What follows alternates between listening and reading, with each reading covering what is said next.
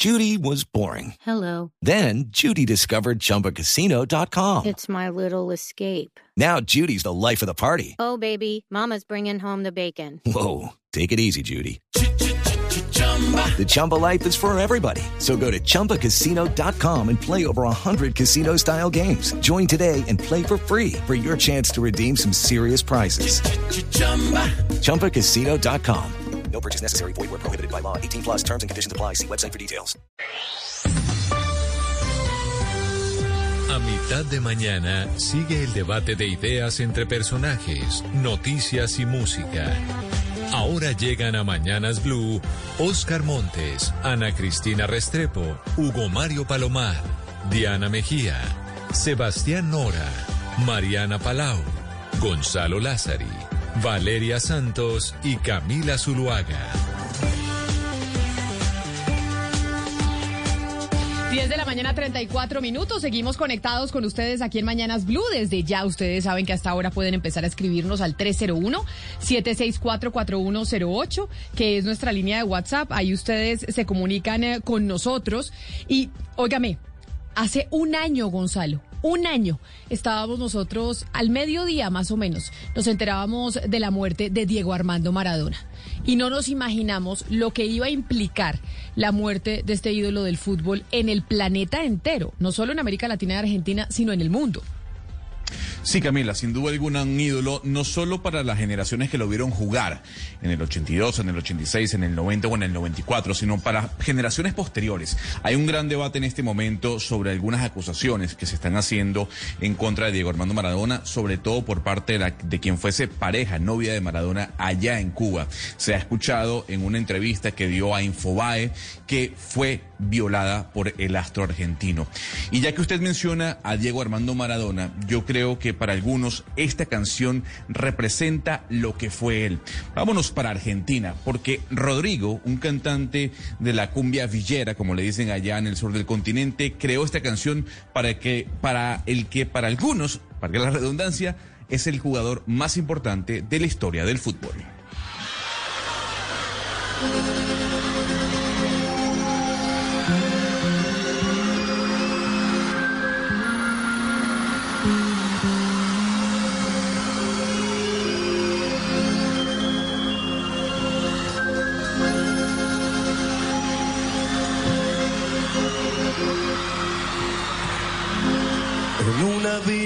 Fue deseo de Dios crecer y sobrevivir a la humilde expresión, enfrentar la adversidad con afán de ganarse a cada paso la vida.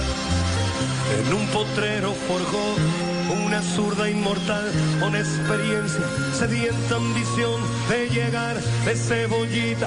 Soñaba jugar un mundial y consagrarse en primera. Tal vez jugando pudiera a su familia ayudar. Grande.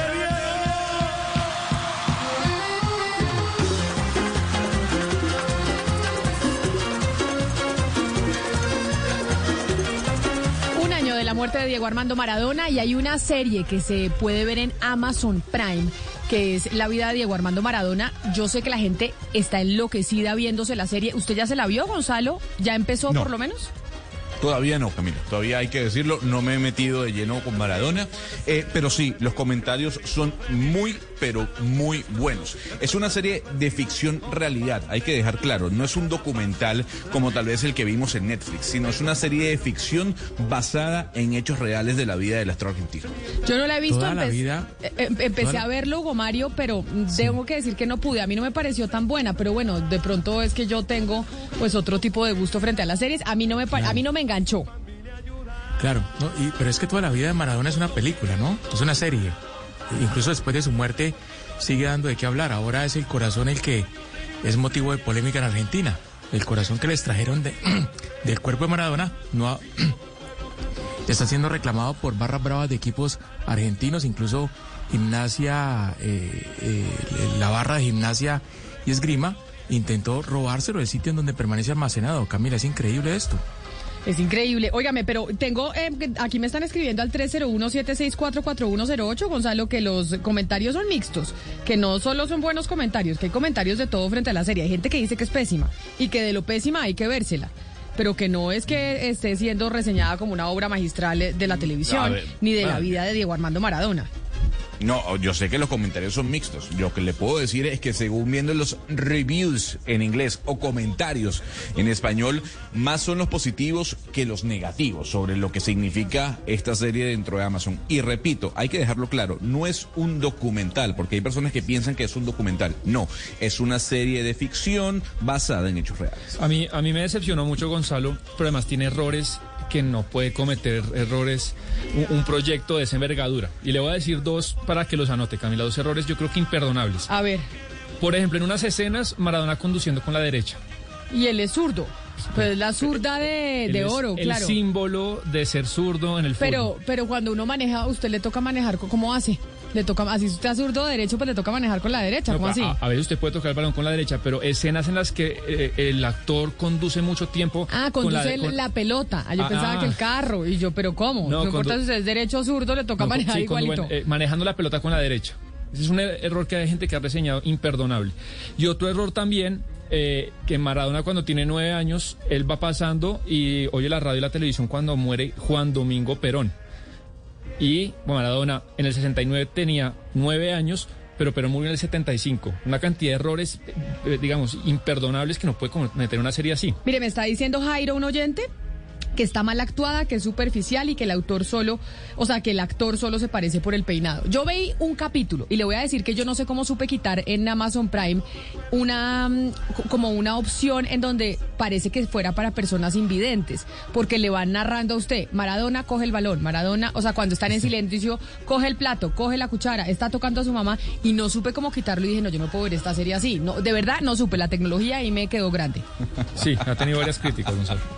Pero a ver, eh, Sebastián, es que yo lo estoy diciendo, es una serie de ficción basada en hechos reales. Fíjese bien, vámonos al ejemplo de Narcos. Hay, quienes dicen que no tiene nada que ver la historia con lo que realmente ocurrió en Colombia o en México. Por eso, porque está basada en hechos reales. Usted está golpeando la serie por unos daticos que no, sí, no están pasados. Eh, pero, mire, Gonzalo, pero murió en el 75 y lo mataron en el 69. Es un error gigantesco. En la vida de Maradona la ficción se confunde con la realidad. Uno no sabía en qué momento Maradona personificaba a Maradona. Es una vida llena de, cualquier cantidad de cosas estrambóticas, totalmente estrambóticas. Y lo que pasa con la serie es que muchas cosas que, bueno, eso que cuenta Sebastián, por ejemplo, si son unos horrores de, de, la, de la dirección y demás. Este señor Rodrigo que canta esta canción, Gonzalo, también tuvo un final trágico, ¿no? Murió en un accidente, murió muy joven. Y esa canción es la canción que más cantan los maradonianos. Es una canción que le encanta a los seguidores de Maradona. Pues hoy estamos, o hace un año, se falleció Diego Armando Maradona y estábamos aquí en este programa precisamente registrando la noticia.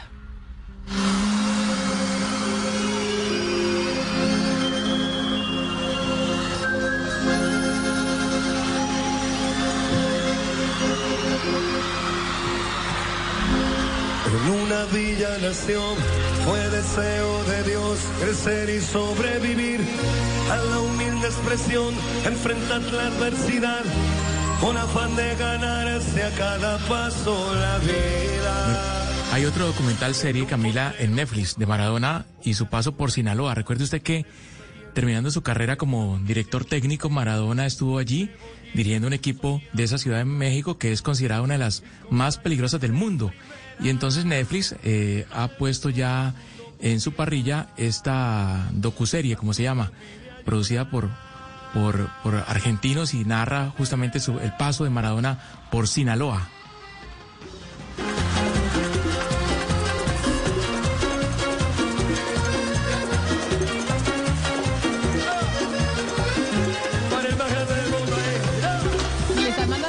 Hugo Mario Giuseppe, que le está escribiendo, dice que usted comentaba que las barras bravas querían llevarse el cuerpo y él dice que lo que querían llevarse las barras bravas de el corazón. era el corazón.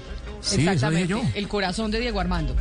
No, no, claro, es, que eh, el corazón lo extraen, creo que también extraen sus riñones, sus riñones y no sé qué otro órgano y los conservan eh, en un lugar de La Plata, en Argentina, y hasta ahí intentan barras bravas llegar para llevarse eh, sobre todo el corazón. Entiendo que fue la barra de gimnasia de esgrima, un equipo argentino, la barra brava, ese equipo el que intentó llevarse el corazón como, como, como un hecho simbólico, ¿no? Qué locura lo que genera Diego Armando Maradona, lo que sigue generando 10 de la mañana 43 minutos. Y quiero hacerle una consulta a nuestro representante del Ministerio de Salud aquí en Mañanas Blue. Porque Juan David Ríos, bienvenido. ¿Cómo le parece que, a ver, alguno de la mesa ha intentado hacer una cita para la tercera dosis? Para la, ¿Alguno de ustedes ya está en edad de tercera dosis, Oscar? Señora. No. no, no están en edad de tercera dosis aún. bueno, resulta que mis, mis papás sí. Camila, Eh, es dígame, que la tercera Cristina. dosis, por ejemplo, en Medellín es, es abierta. O sea, si uno quiere eh, tenerla, pues las personas mayores de 50 años... Es sin cita. eh, es sin cita, claro. No, pero venga, abierta. le cuento Sí. una cosa. Venga, le cuento una experiencia personal, porque yo creo que a mucha gente le puede estar pasando lo mismo. Yo tengo papás que ya tienen tercera dosis, que necesitan ponerse la Ya tercera están en dosis. la- Exacto. Entonces, esta mañana me puse a hacerles la vuelta de llamar a la EPS y a la prepagada para que me dijeran cómo les hago la cita y en dónde, a dónde van mis papás a ponerse la tercera dosis. Y resulta que llamé Juan David, le cuento exactamente a dónde llamé, llamé a Colsanitas Sí. a para, eh, para eh, programarle a mi mamá la tercera dosis. Ella se puso Pfizer. Y me dicen desde Colsanitas que no hay terceras dosis para la gente que se vacunó con Pfizer, porque no hay ni AstraZeneca, ni Pfizer, ni Moderna que no hay vacunas. Y le pregunté yo a la señorita, señorita, cuénteme una cosa, ¿esto es solo de Colsanitas o es que en Bogotá no hay vacunas ni de Moderna, ni de AstraZeneca, ni de Pfizer para las personas que ya están solicitando la tercera dosis, que son mayores de 50 años? Me dice, no, no nos estamos esperando las dosis y que nos den las dosis de la Secretaría de Salud. No hay en este momento. Y, le, y dije, le voy a preguntar al representante del ministerio, aquí en Mañanas Blue, ¿es que no tenemos dosis de tercera, de, para la tercera vacuna? Pues, eh, Camila, le, Le, digo lo que me dijeron hoy. O sea, hoy llamé a pedir la cita Sí. y la señorita en el teléfono me dijo, no hay. O sea, que llame la próxima semana. Lo que sí está agotado, según el secretario de Salud Alejandro Gómez en Bogotá, cuando le hacemos las preguntas, es Pfizer. Eh, lo que usted me dice de AstraZeneca y Moderna vendría siendo nuevo. Tendríamos que hacer la gestión obviamente con Secretaría de Salud para ver qué tanta vacuna de AstraZeneca y de Moderna hay disponible en este momento. Pero ayer, precisamente, justo hace 24 horas, había disponibilidad de AstraZeneca, Moderna, Sinovac y Janssen. Lo que sí está agotado para terceras, para refuerzos, para primeras es Pfizer. Claro, pero, Pfizer ella, no pero lo que no me decía llegar. la señorita por teléfono esta mañana es que solo tenían Sinovac y que si usted tiene Pfizer, usted se puede poner el refuerzo con Moderna, AstraZeneca o Pfizer, pero no tienen ni Moderna ni AstraZeneca. Entonces yo dije, oiga, por eso le pregunté a ella, cuénteme si es solo esta EPS o si es todas las EPS en Bogotá. ¿Qué es lo que está pasando? Camila. Porque entonces solo hay tercera dosis de Sinovac.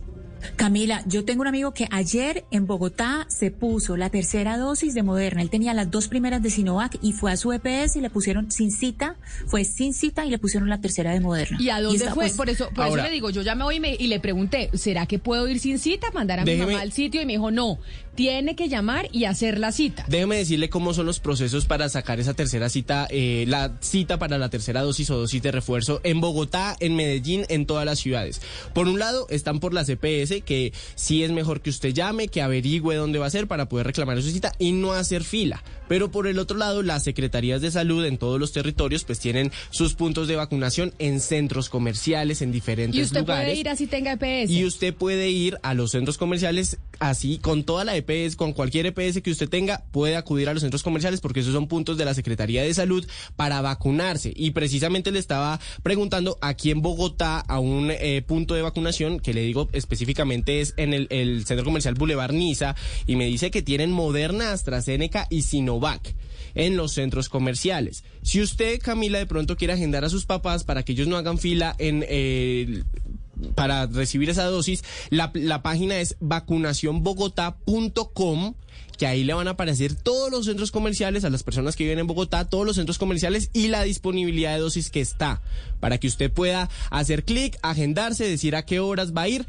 y poder recibir esa dosis de refuerzo. Eso en todas también las ciudades, en diferentes centros comerciales, en diferentes puntos de vacunación, ya de las secretarías de salud. Pues acá me está diciendo Doris que ella ayer se puso la tercera dosis eh, de su vacuna, que las dos primeras fueron de Pfizer y que ayer le pudieron le pusieron Moderna con Colsanitas y cita agendada. Entonces, ¿qué fue lo que me pasó a mí? Yo llamé, no estoy loca, y me dijeron, no hay.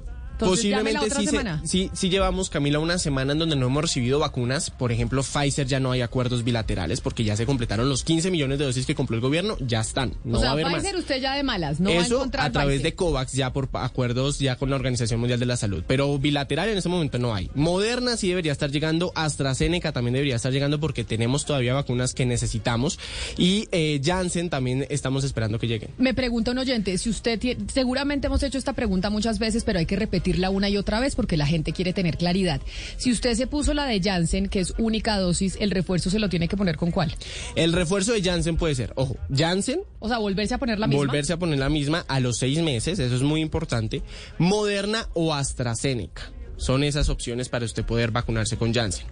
Lo mismo sucede con eh, Moderna, con AstraZeneca. O sea, las terceras dosis básicamente están funcionando las vacunas de Moderna y de AstraZeneca para todas las aplicaciones. Para cualquier vacuna. Para cualquier vacuna puesto. moderna y o AstraZeneca. Exacto. Y, pe- Le doy perdona, incluida una- la, tercer, la tercera dosis, o sea, esas de Moderna también servirían para tercera Claro, Sí. ese- esas son las generales, haga de cuenta, Claro. o positivo. Pero- Moderna y AstraZeneca, usted se puede haber puesto Sinovac, Pfizer, Janssen, lo que sea, su tercera dosis puede ser Moderna o AstraZeneca. Pero entonces, Camila, ahí es donde hay una información que no me cuadra, porque una muy buena fuente nos dijo que hay unas vacunas que se van a vencer, se vencen, unas el 27 y otras el 4 de diciembre, y se vencen eh, y son moderna. Es que ahí ahí- es donde uno dice, ¿cómo es que las vacunas las van a dejar vencer si es que hay Pero- gente pero que, como que están ¿en Camila, por ejemplo, que están en todo el país, Camila, pero me dicen que sobre todo en el departamento de Cundinamarca, en el departamento de Boyacá, en los departamentos cercanos a Bogotá.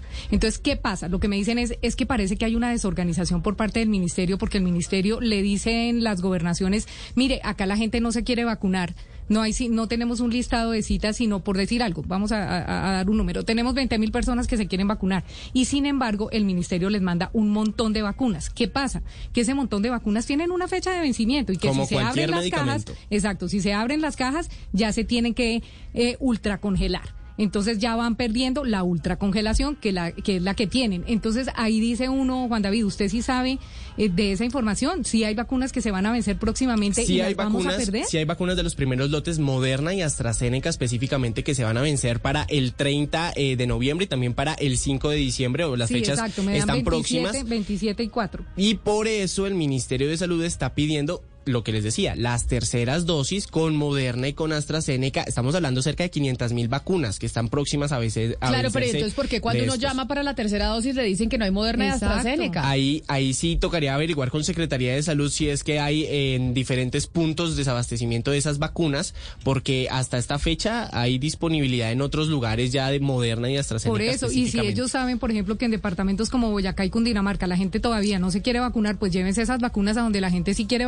vacunarse. Y es pero que- ¿cómo puede ser posible? Más Pero- de 100 mil vacunas solo en Cundinamarca se van a perder. Y es que le doy un dato 27 de antes, antes eh, para continuar, le doy un dato. En este momento hay más de 62 millones de vacunas distribuidas y las aplicadas son 54 millones. Entonces haga la cuenta de 54 Diana- a 62, casi 8 millones de vacunas que están en bodega y que no se han aplicado.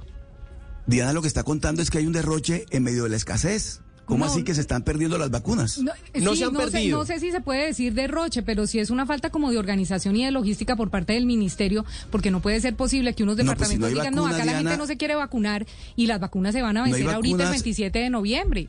O sea, pasado Y mañana. hay o ya vacunas que se están dejando 25, sí, perder. Pues eso, eso es un derroche. O Y- sea, si, y si no de hay aquí al vacunas, 27 no se logra vacunar la gente, se perderían más de 100 mil vacunas, por lo menos en Cundinamarca, y me dicen que en Boyacá otro otro otro número similar. Vea, al 30 de noviembre son 446.943 vacunas de Moderna y de AstraZeneca Pero- que estarían a punto de vencerse. Imagínese. Y para el 5 de diciembre 335.207. Pero averigüemos lo de Bogotá, porque es que esta mañana yo llamé directamente. Por ejemplo, aquí me está diciendo Adriana, una oyente, Ana Cristina, que en Medellín no hay vacunas para la tercera dosis, que ella hoy madrugó a Salud Cop y no hay vacunas, que la devolvieron y perdió totalmente la madrugada.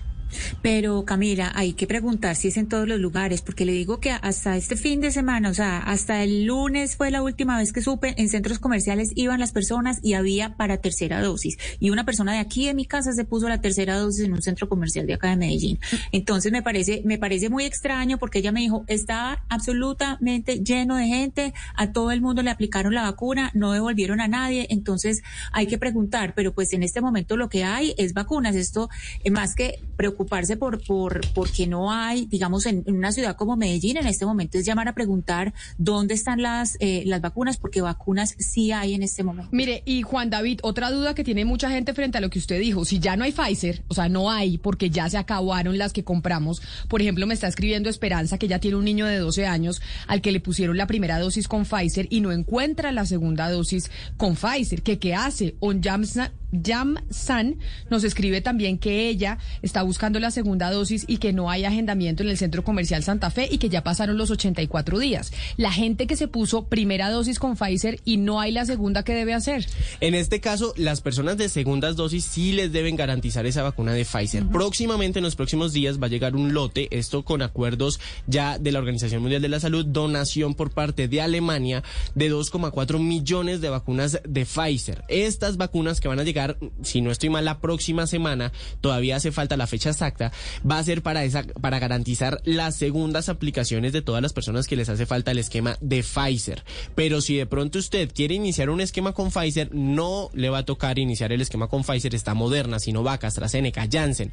Terceras dosis, tampoco hay Pfizer, por eso está Moderna o AstraZeneca como suplemento para esa vacuna de Pfizer y así eh, poder responder por estas personas que hacen falta ese, esquema de vacunación. Juan David, ayúdeme con el tema de Sanitas, porque acá Sandra Gómez, que nos está escribiendo también, dice que al papá de ella, que tiene 84 años en Cali, lo vacunaron con la tercera dosis hace rato por Sanitas, pero que su mamá, que tiene 70 en Bogotá por Sanitas, le dicen que no. O sea, que no hay eh, la, la vacuna para vacunarse con Pfizer o con las que son compatibles con Pfizer y que la alcaldía no ha repartido a las EPS. Averigüemos qué es lo que pasa en Bogotá. en este momento, estoy, en este momento estoy hablando con prensa de Secretaría de Salud de Bogotá. Me confirma que no hay Pfizer en este momento. El resto sí se puede ver en Salud Data las reservas. Lo que pasa es precisamente que la distribución de las vacunas lo hacen por diferentes entidades y pues cada, digamos, el punto de vacunación las gasta, depende de la cantidad de personas que lleguen, el centro comercial las gasta, depende de la cantidad de personas que lleguen. Entonces, sí hay una especie de desorganización en cuanto a las dosis que entregan. Pero, me están diciendo que no hay Pfizer. Si eso este pasa en Bogotá, Camila, si eso pasa en Bogotá, que es acá mismo donde llegan las vacunas al aeropuerto del Dorado, así como el cuento, usted se puede imaginar cómo está Caquetá, Bichada, Baupés, Arauca, los departamentos más lejanos y más pobres del país. Yo no me puedo imaginar la verdad. No, pues es que ese es un drama. Y el drama de la vacunación es que esto puede generar que si no nos vacunamos rápido, si no nos ponemos las pilas con esto, podríamos tener un rebrote y un rebrote de COVID-19 como lo está viviendo Alemania, que increíblemente, Gonzalo, después de un año y medio de pandemia, Alemania está presentando la mayor cantidad de muertos por COVID-19 que se han registrado desde que empezó la pandemia. Y el problema básicamente, Camila, lo conversábamos hace dos días con la doctora Margarita del Val. Estamos viviendo una pandemia de no vacunados. Hasta el día de ayer ya habían fallecido 110 mil personas por COVID-19 en Alemania. Y no solo eso, Camila. Eh, hay que decir, como usted bien lo mencionaba, que en tan solo 24 horas se reportaron 350 fallecimientos.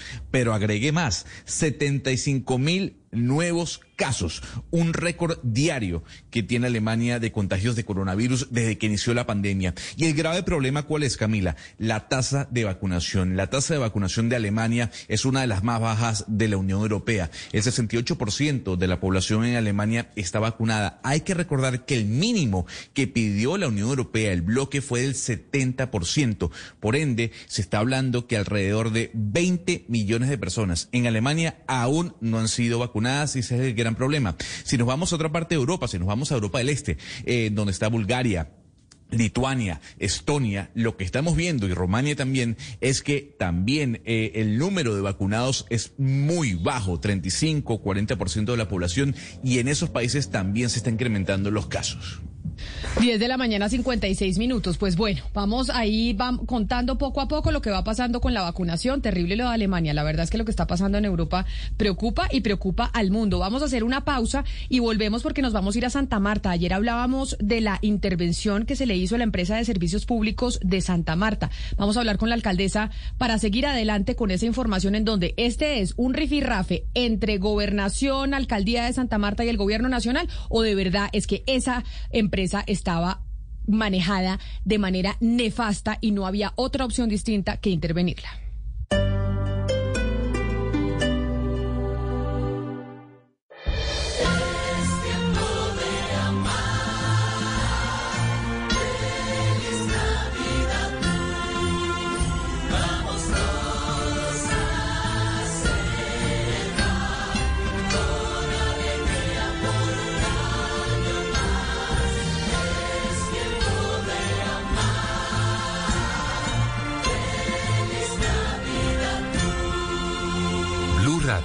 La alternativa.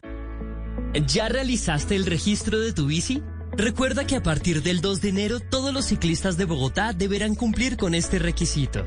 Ingresa a registro bicibogotá.movilidadbogotá.gov.co. Realiza el proceso y descarga tu comprobante. Este es un documento legal que te permite demostrar ante las autoridades la propiedad de tu vehículo y nos ayuda a combatir la comercialización de bicicletas hurtadas. Secretaría Distrital de Movilidad, Alcaldía de Bogotá.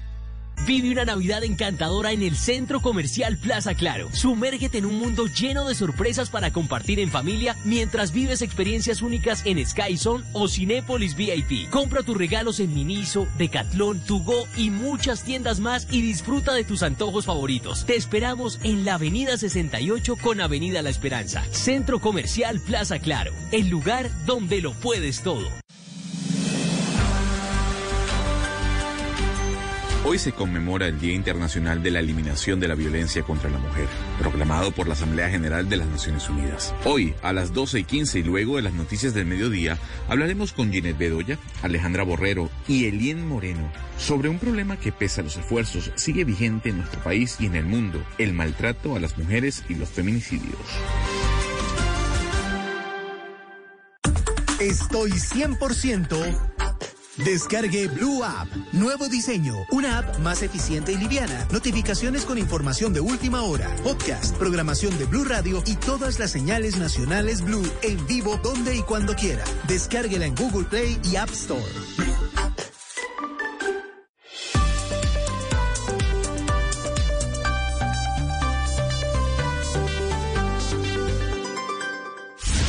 Colombia está al aire.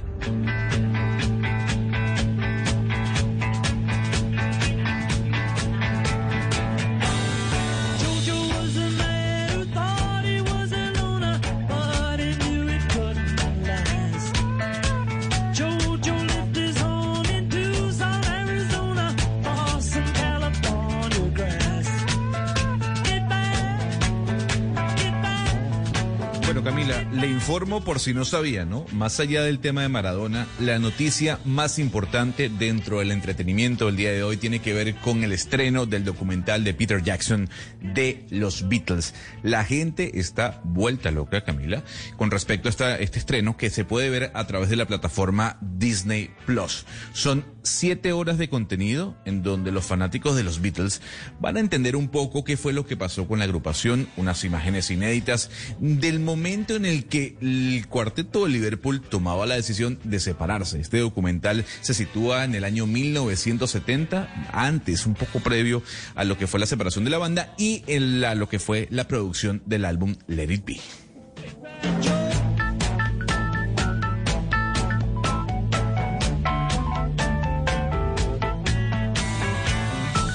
Pues vámonos con esta música, con los Beatles, vámonos a Santa Marta, a hablar con la alcaldesa Birna Johnson, que está con nosotros en la línea. Alcaldesa Johnson, bienvenida, gracias por acompañarnos.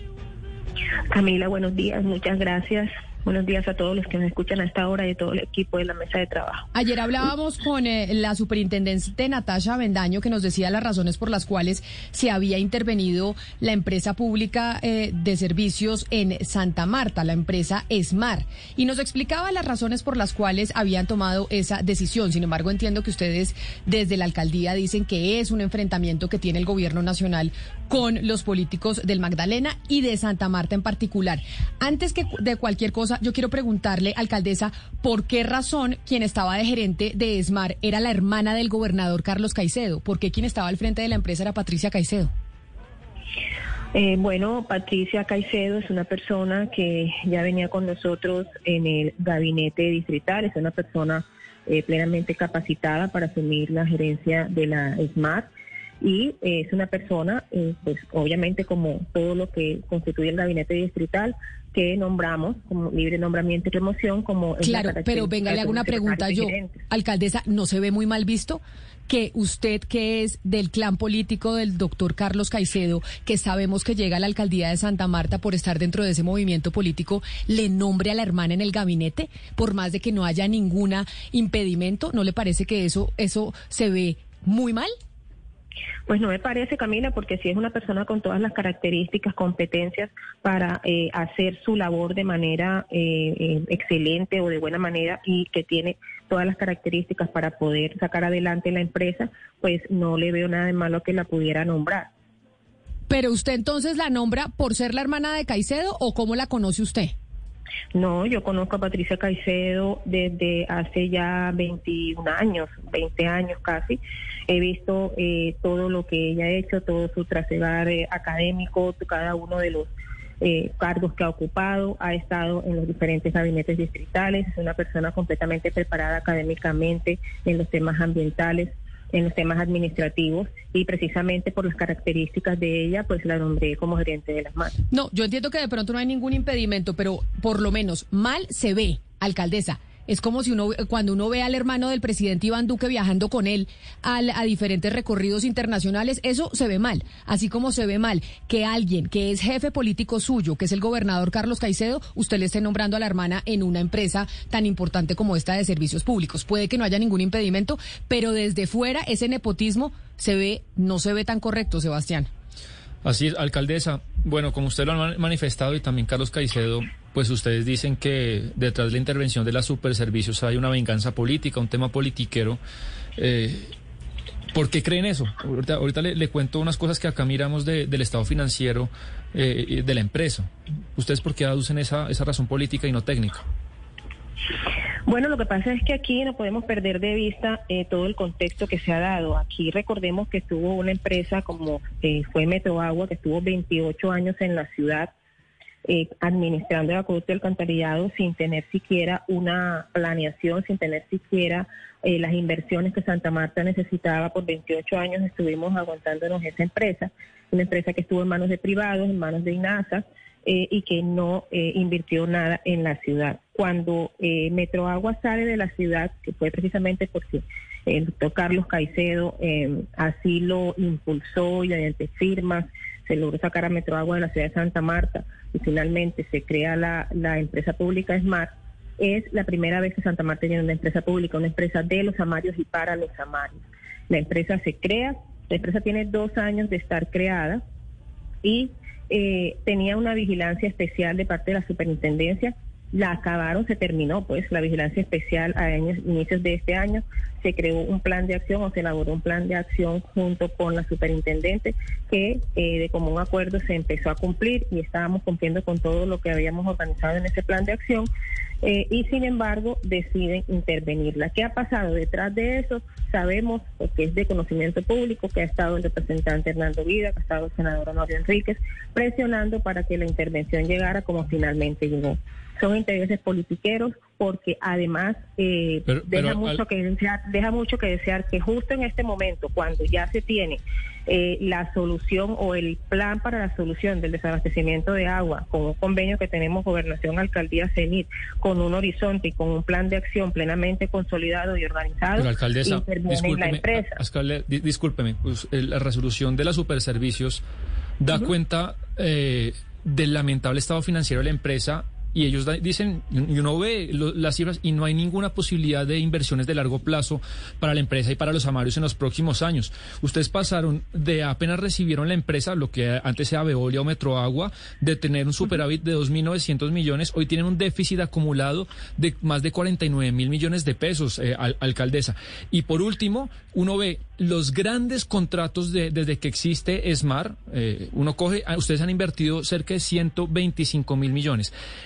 Eh, y esas cifras usted las debe tener más claras que yo. Más del 30% de todas esas inversiones ha ido, han ido a un contratista que es para el servicio de carro tanque. En pleno siglo XXI, que los ameros sigan recibiendo el agua por carro tanque y ustedes no han invertido en temas de fondo para arreglar el tema de fondo de Santa Marta. Entonces, ¿cómo nos puede decir que ya están viendo la solución cuando los ameros siguen recibiendo el agua por carro tanque? Debes además contextualizar lo siguiente. En el año 2019, en la Junta Directiva, cuando estaba el señor Rugeles como alcalde ilegítimo de Santa Marta, impuesto por el presidente Duque, en una Junta Directiva aprobó el poder disminuir las tarifas. Las, aprobó disminuir de una forma como no se debía hacer, porque debía ser de manera eh, paulatina y se rebajaron de una sola vez. Allí empezó a generarse un déficit que en el 2020 se exacerbó por la pandemia porque tocó eh, eh, volver a conectar 11.000 usuarios por cuenta de la emergencia eh, eh, sanitaria que teníamos en ese momento. Sin embargo, para verificar, para mm, resarcir y poder otra vez llegar a como debían ser las tarifas de manera paulatina, luego de hacer todo un proceso ante la CRA, se hizo una primera alza de tarifas antes de la pandemia y en ese horizonte que también se le mostró a la superintendencia y con el que estuvo de acuerdo, se hizo un una segunda alza de tarifas en junio de este año para poder ir eh, resarciendo todo ese déficit. Ese déficit Pero mire- también lo está, permíteme un momento, ese déficit también lo, está, lo estábamos nosotros eh, organizando para poderlo resarcir con capitalización de parte del distrito de Santa Marta que eh, íbamos a hacer en el primer trimestre del año 2022 y luego en el segundo trimestre de 22 mil millones de pesos. Y más allá de eso, sí se han hecho inversiones de parte del SMART para ir solucionando el problema a corto y mediano plazo.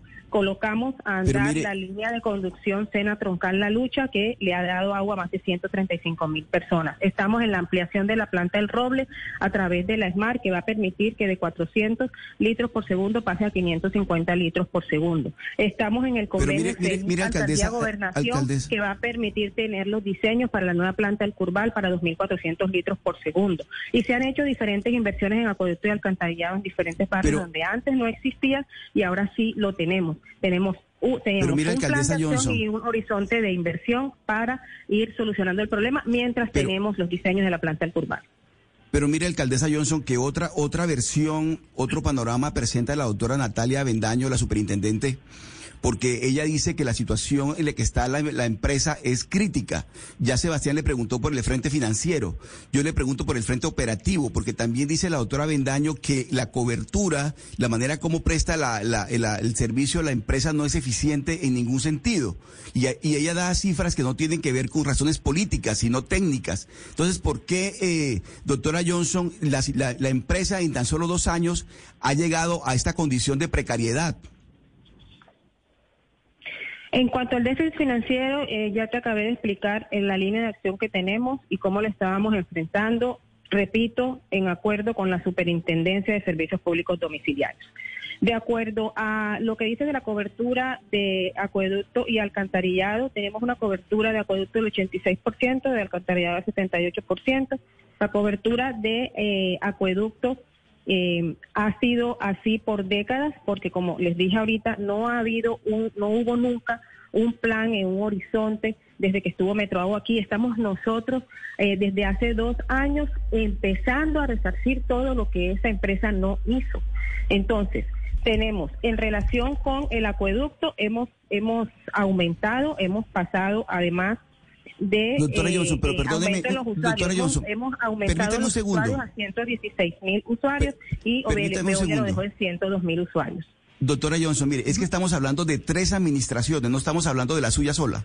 Estamos hablando de las dos anteriores que también fueron del, del movimiento político de ustedes. Entonces no podemos estar diciendo que es que llevamos dos años en esto o un año y medio, porque estamos hablando exactamente de una, de una administración continua, continuada. Y que en estos, en estos años, en tantos años, se siga sin solucionar el problema del servicio del agua y el acueducto y el alcantarillado en Santa Marta, realmente llama mucho la atención, porque muestra ineficiencia en la administración, doctora Johnson.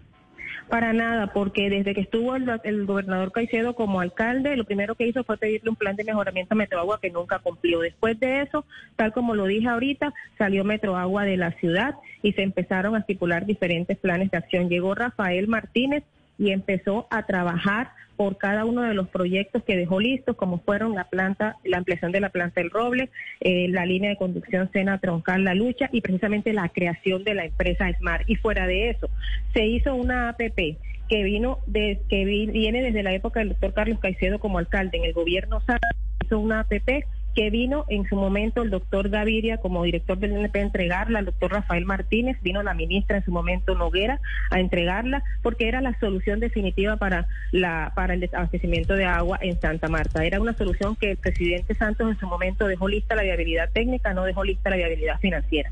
Llegó el presidente Duque y en enero del 2019 le hizo saber al exalcalde Martínez que no podía eh, no tenía presupuesto para esa eh, ese, ese costo de esa APP y que esa APP se tenía que nuevamente revalidar y revisar.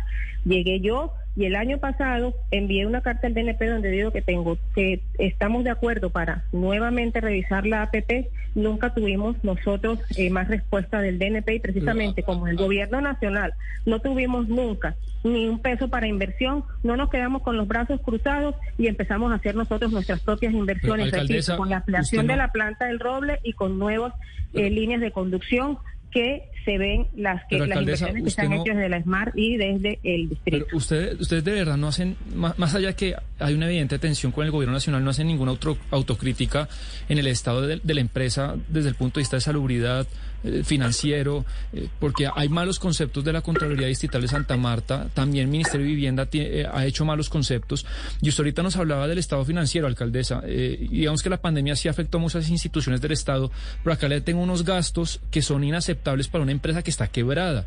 Alumbrado público para este año, 2.500 millones. Una contrato para arrendar una impresora este año por 108 millones. Eh, dentro del contrato con No, no hay ningún contrato Sí, se lo- para- se lo para muestro. En enero de este 108 año, impre- impresores de 108 millones, se lo, se lo muestro, alcaldesa. El contrato de alumbrado público de la, de la Navidad, 2.500 millones para diciembre. Para alumbrar un parque, el de, el, el de 500 años, que es un parque pequeño, 2.500 millones. Entonces, una empresa de esa salud financiera, alcaldesa, se puede poner a, a suscribir esos contratos que, que casi son fara- faraónicos. Debes hacer, debes hacer una división. La Smart presta servicios de acueducto, alcantarillado, alcantarillado, alumbrado y es la interventora del aseo. Cada, un, cada uno de esos es una unidad de negocios. En la unidad de negocios, donde hay déficit, es en acueducto y alcantarillado. En alumbrado no hay ningún déficit y no hay ninguna Pero es la misma empresa, alcaldesa, En- en- alcaldesa, es la misma empresa.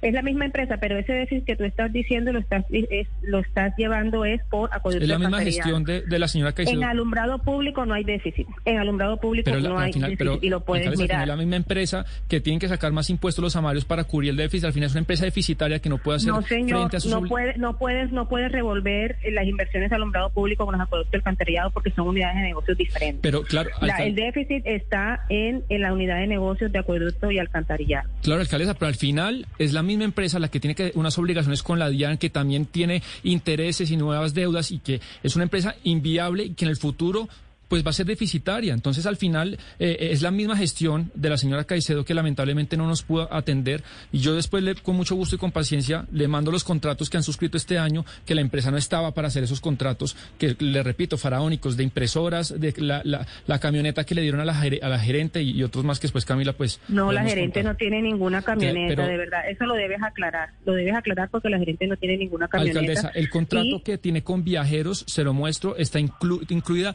una camioneta blindada que viajeros del señor Soto le da eh, a, a la gerencia del SMAR. Le muestro el contrato. Desde que llegó la gerente Patricia Caicedo, esa camioneta que utilizaba el anterior gerente encargado, el señor Carlos Páez, fue devuelta porque eh, él la había solicitado dentro de ese contrato, pero fue devuelta. Entonces, Claro, pero- pero en se este pero momento, pagó, claro. En este momento, en este momento, en este o antes de este momento, estando la, la doctora Patricia Caicedo, eso no estaba. Y te repito, no puedes eh, revolver unidades de negocio porque el déficit está en acueducto y alcantarillado. Y la empresa sí tiene un déficit, pero hay un plan de acción, había un plan de acción concertado con la superintendente luego de que se terminó la vigilancia especial, en el que en una línea de tiempo, con la capitalización del distrito y con las diferentes, eh, con la segunda alza de tarifas y con la reducción de gastos, pues teníamos un plan ya para que el próximo año ese déficit bajara. Porque, repito, llevamos dos años, pero teníamos un plan de acción para que ese déficit el otro año ya fuera bajando, se fuera reduciendo, y fue algo que se le presentó a la superintendente y lo aceptó en su momento. 11 de la mañana, 16 minutos, es la alcaldesa de Santa Marta, Virna Johnson. Pues ahí sigue el enfrentamiento, el enfrentamiento entre gobierno nacional y el gobierno local. ¿Ustedes van a hacer algo además eh, de lo que vienen mencionando, alcaldesa, después de la intervención de la superintendente Natasha Bendaño?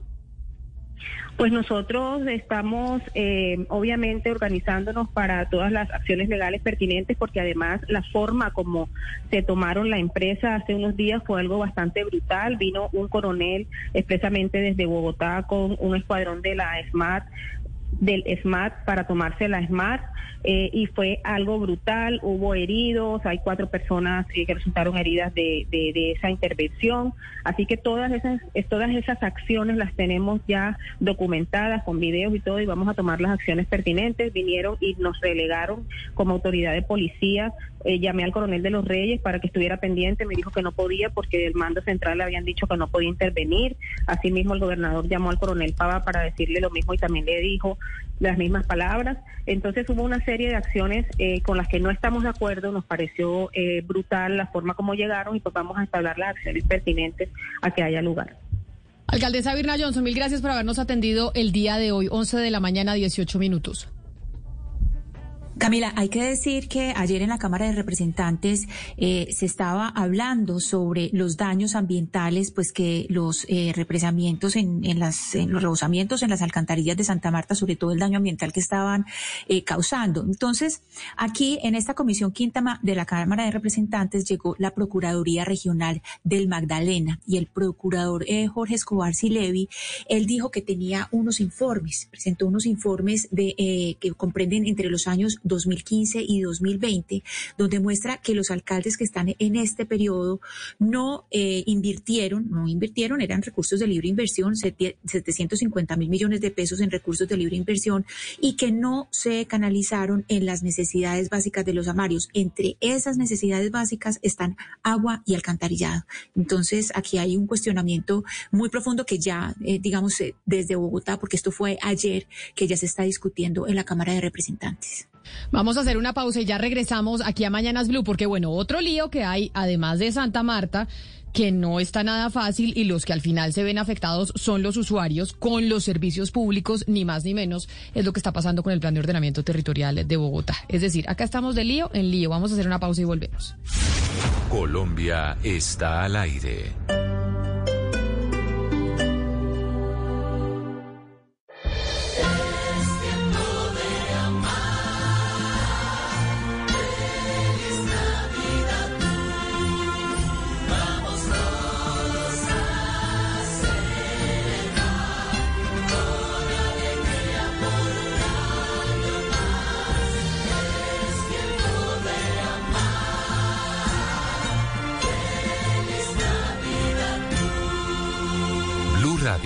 La alternativa. Historias navideñas con ultra velocidad, claro. Antes de empezar la novena, Mariana pudo armar una playlist con villancicos, comprar el regalo de su abuela en línea, descargar una peli navideña y ver en la nube 250 porque pidió internet de ultra velocidad de 100 megas en Triple Play para disfrutar la magia de la Navidad. Llama ya numeral 400. Con Claro puedes todo. Conoce cobertura, términos y restricciones en claro.com.co.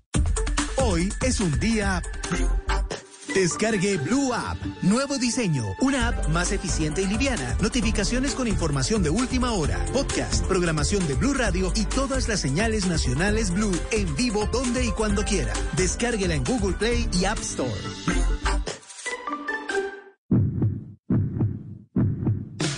Salvar el mundo no está en tus manos, pero salvar tres vidas está en tu sangre. Este 26, 27 y 28 de noviembre, la Secretaría de Salud te invita a salvar vidas donando sangre. Podrás hacerlo en parques, centros comerciales y espacios públicos donde tendremos puntos de donación.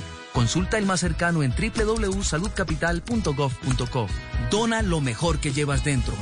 Dona sangre para que Bogotá siga latiendo. Alcaldía Mayor de Bogotá.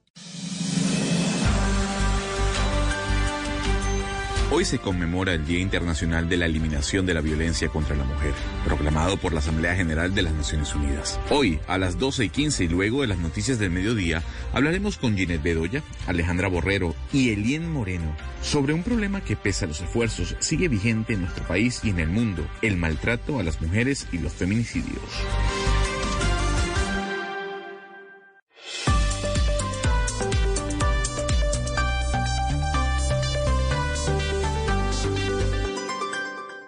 Trabajamos día a día para mantenerte informado en tiempo real, dándote más control en tus operaciones. En TCC cumplimos con tecnología, agilidad y eficiencia.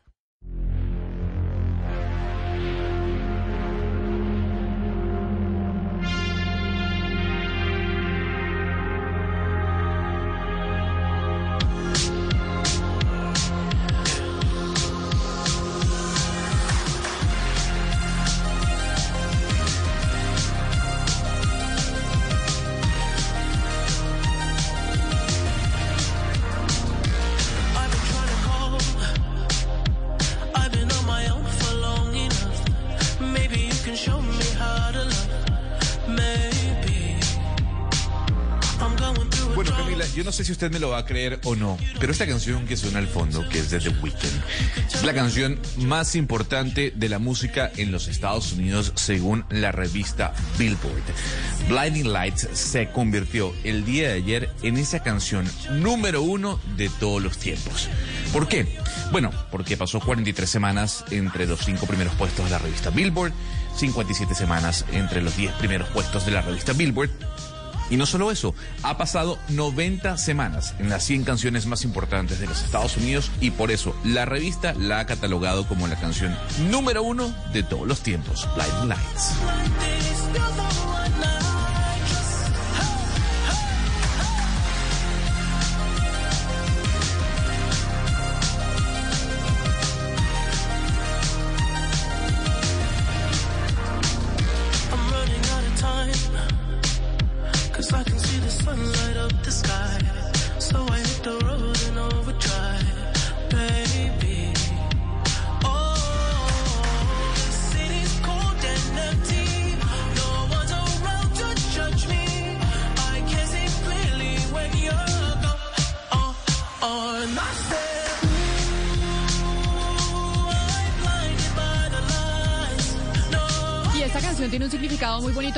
Pandemia, porque yo no sé si usted se acuerda, creo que fue en los MTV Music Awards que se hicieron en eh, Nueva York, o fue en unos Grammy, Gonzalo, en medio de la pandemia cuando se hicieron sin público, que este señor de Weeknd cantó en medio del río Hudson y cuando cantaba esta canción salieron un montón de fuegos artificiales y fue un, e- y fue un evento impresionante que se veía por televisión. ¿Se acuerda de lo que le hablo?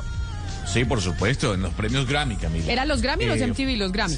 No, los Grammy. Tal vez de las presentaciones más importantes que ha tenido The Weeknd, que además venía Camila de muchas críticas porque esa misma presentación ah, la tuvo en el en el mm, en, el- en el- la, la final de la NFL, ¿no? Eh, y fue muy criticado la presentación de The Weeknd y luego lo que hizo en el Grammy sí fue muy aplaudido, que es esa presentación, ese show el cual usted comenta.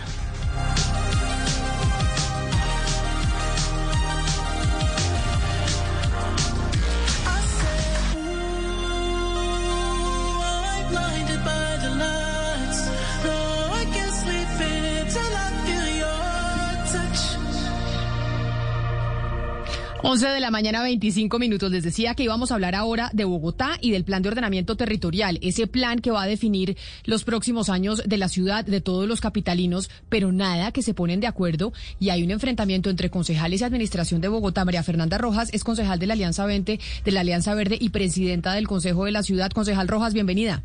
Hola Camila, un saludo para toda la audiencia. Sí, estamos ahora, seguimos aquí en este, en este el tema del POT que ha estado Camila. Mira, es que hoy estamos en, en 80 días tratando de discutir el POT, tratando de hacer un debate democrático. Ha habido todo tipo de zancadillas, de jugaditas, recusaciones falsas, han amenazado al presidente de la comisión, utilizaron a un ciudadano, lo suplantaron para presentar unas recusaciones. Esta semana llegó primero una tutela, luego llegó otra. Entonces, pues han asfixiado el debate, estamos en una situación muy difícil y ahora viene la, la repartición de culpas, Camila. Cuando aquí no ha habido voluntad para sacar adelante este tema tan importante. Y, por supuesto, hemos, nos han llenado de trampas eh, que han dilatado el proceso, se nos han ido las sesiones, eh, en, en- en resolver este tipo de cosas y no en la discusión de los temas de ciudad. Pero entonces, sinceramente, concejal Rojas, ¿usted cree que vamos a poder tener un plan de ordenamiento territorial que salga por consenso entre el Consejo y la Administración? ¿O esto al final va a terminar siendo por decreto?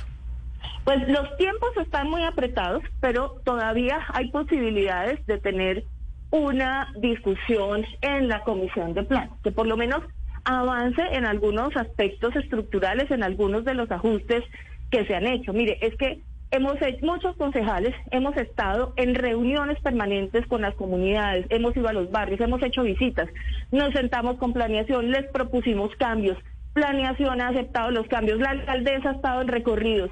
Hemos logrado unos avances importantes que todas estas dilaciones, que se rompa el quórum, que no se resuelvan eh, las recusaciones de impedimentos, etcétera, pues van a echar a la basura esa concertación que se ha logrado con la ciudadanía. Yo creo que hay que hacer el, último esfuerzo, el último envión, pero pues para eso tienen que ayudarnos a resolver los caminos de procedimiento, salir de eso y eh, pues llegar al acuerdo de que discutamos algunos cambios en la comisión y ver qué podemos salvar de ello. Concejal Rojas, pero han llegado, eh, tengo entendido que han llegado más de 1.600 modificaciones, digamos solamente por mencionar una bancada, la bancada de Colombia Humana ha presentado 190. ¿Cómo se puede tramitar, cómo se puede discutir esta cantidad de modificaciones y cuáles son esos temas recurrentes que ustedes han visto en esas peticiones? No, y, y, y, y, las, y los ponentes, porque digamos que los ponentes lo que han hecho justamente para que la dispersión de propuestas, cada uno de nosotros ha presentado eh, decenas y multiplique eso por 45. Entonces, ¿qué es lo que hacen los ponentes? Recogen buena parte de esas propuestas, se han conciliado con la administración y eh, a partir de las ponencias hay como un resumen para que sea un poco más práctica y viable la discusión, porque como tú dices, esto es un proyecto eh, pues extenso, son 608 artículos, eh, entonces pues digamos hay que eh, a través de las ponencias sería el mecanismo idóneo para eh, poder hacer ese cambio, pero el asunto es que ya quisiera yo, que es lo que yo he salido a decir en todos los espacios posibles, es demos ese, esos debates de contenido, es que eso es a lo que debíamos dedicarnos a discutir. El fin de semana pasado se fueron cuatro sesiones plenarias resolviendo unos impedimentos y unas recusaciones. Es que ahí es donde se ha ido el tiempo y no se ha permitido entrar al debate. Y como ya los tiempos se agotan, estamos prácticamente en, en, en 80 días, entonces vendrá la repartición de culpas. Y a mí me parece que eso no es responsable y aquí cada quien que asuma la responsabilidad que le toca en este proceso. Pero y entonces la responsabilidad que tendrían aquellos que están acompañando el POT de la alcaldesa, como, como usted, doctora Rojas, ¿cuál sería? Porque acá hemos tenido pues algunos concejales que también hacen parte de su partido que dicen es que no nos quieren dejar ni siquiera discutir ni plantear los puntos con los que no estamos de acuerdo. Cuando usted dice todos debemos asumir la responsabilidad, ¿cuál es la que asumen ustedes de su parte? mire, usted, usted planteó, plantea ahí otra discusión, que es lo de la ley de bancadas. A mí lo que me ha sorprendido del tema de la ley de bancadas es que no se entiende qué es la ley de bancadas. Primero, pues es una ley. No, no es un invento, no es algo traído, no es algo traído de los cabellos, es algo que aquí aplican bancadas. Que hay bancadas como el Partido Liberal, como el Polo Democrático, que han aplicado la ley de bancadas. Y no se armó, pues, un escándalo por aplicar la ley, en, en primer lugar. En segundo lugar, la ley de bancadas no es imponerle a unos la visión de otros. No, la ley de bancadas es sentarse como lo estamos haciendo quienes aceptamos actuar en bancadas, ¿sí? Es sentarse a discutir los proyectos. Nosotros cogimos bloques de proyectos del 1 al 100, de artículos. Del 1 al 100, mira, aquí estamos de acuerdo en esto, en esto no, no podemos tener un acuerdo común, etcétera, pero vamos a apoyar de esto este número de artículos, 10 que nos parecen estructurales. Y así hemos dado el debate. Yo le cuento, yo llevo seis años en la Alianza Verde como concejal y es la primera vez que nos sentamos a, a debatir un proyecto a profundidad. Eso es lo que deben hacer los partidos. Claro, pero ustedes alguna vez habían votado algo en bancada, doctora Rojas, o es la primera vez que toman esa decisión, o es que es habitual que ustedes hayan tomado esa iniciativa siempre de votar todos los proyectos en bancada, o este es el primero. No, no, no, no ha sido habitual y eso es una falla en un partido. Es que los partidos deberían actuar en conjunto. Para eso son partidos políticos. No son listas de, de, de pop stars, son partidos políticos. Entonces, claro, pero sí sorprende que para cuando hay críticas frente a un eh, proyecto en particular, ahí sí tome la decisión o sorpresa de hacer las cosas bien como partido y no haberlo hecho Camila, antes. Camila, este proyecto de POT, ¿sí? Con, con, ojalá con los cambios que se han concertado con la ciudadanía, es un proyecto estructural para, para la ciudad. Correcto. Está proponiendo un cambio de modelo. No es un proyecto para discutir el, el día del sabajón. Está dis- proponiendo un cambio de modelo en Bogotá. Pasar de un modelo del siglo pasado a uno que tenga eh, eh, redes de metro, que tenga regiotram, que enfrente el cambio climático, etcétera. Que hay que mejorar el texto original, sí, de acuerdo. Pero es, es, la discusión, es la discusión, además en el contexto del gobierno de la Alianza Verde. ¿A usted le parece que sería serio de un partido que frente a la gran apuesta, eh, digamos, ese partido ni siquiera se pueda sentar a, a ver si sus miembros comparten o no, qué puntos comparten o no. Incluso que se pongan de acuerdo que hay puntos donde no van a tener acuerdo y se va a dar libertad plena de votar. Eso es una ley de bancadas, no es una mordaza.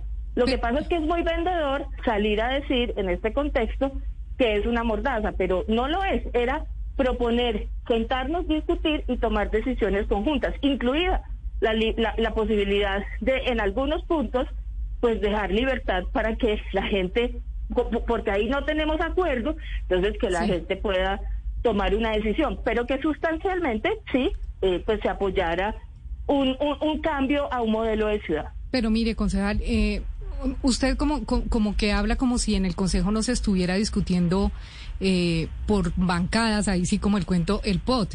Y definitivamente los partidos y los concejales eh, con los que hemos hablado y a quienes en algunos casos hemos tenido acá, ellos nos dicen, nosotros de verdad hemos sido muy juiciosos con este tema del POT y hemos leído y hemos mirado qué está bien y qué está mal, porque hay puntos buenos y rescatables en el POT, pero hay otros que definitivamente no podemos votar porque no estamos de acuerdo. Eso pasa también dentro de su bancada, la de los verdes.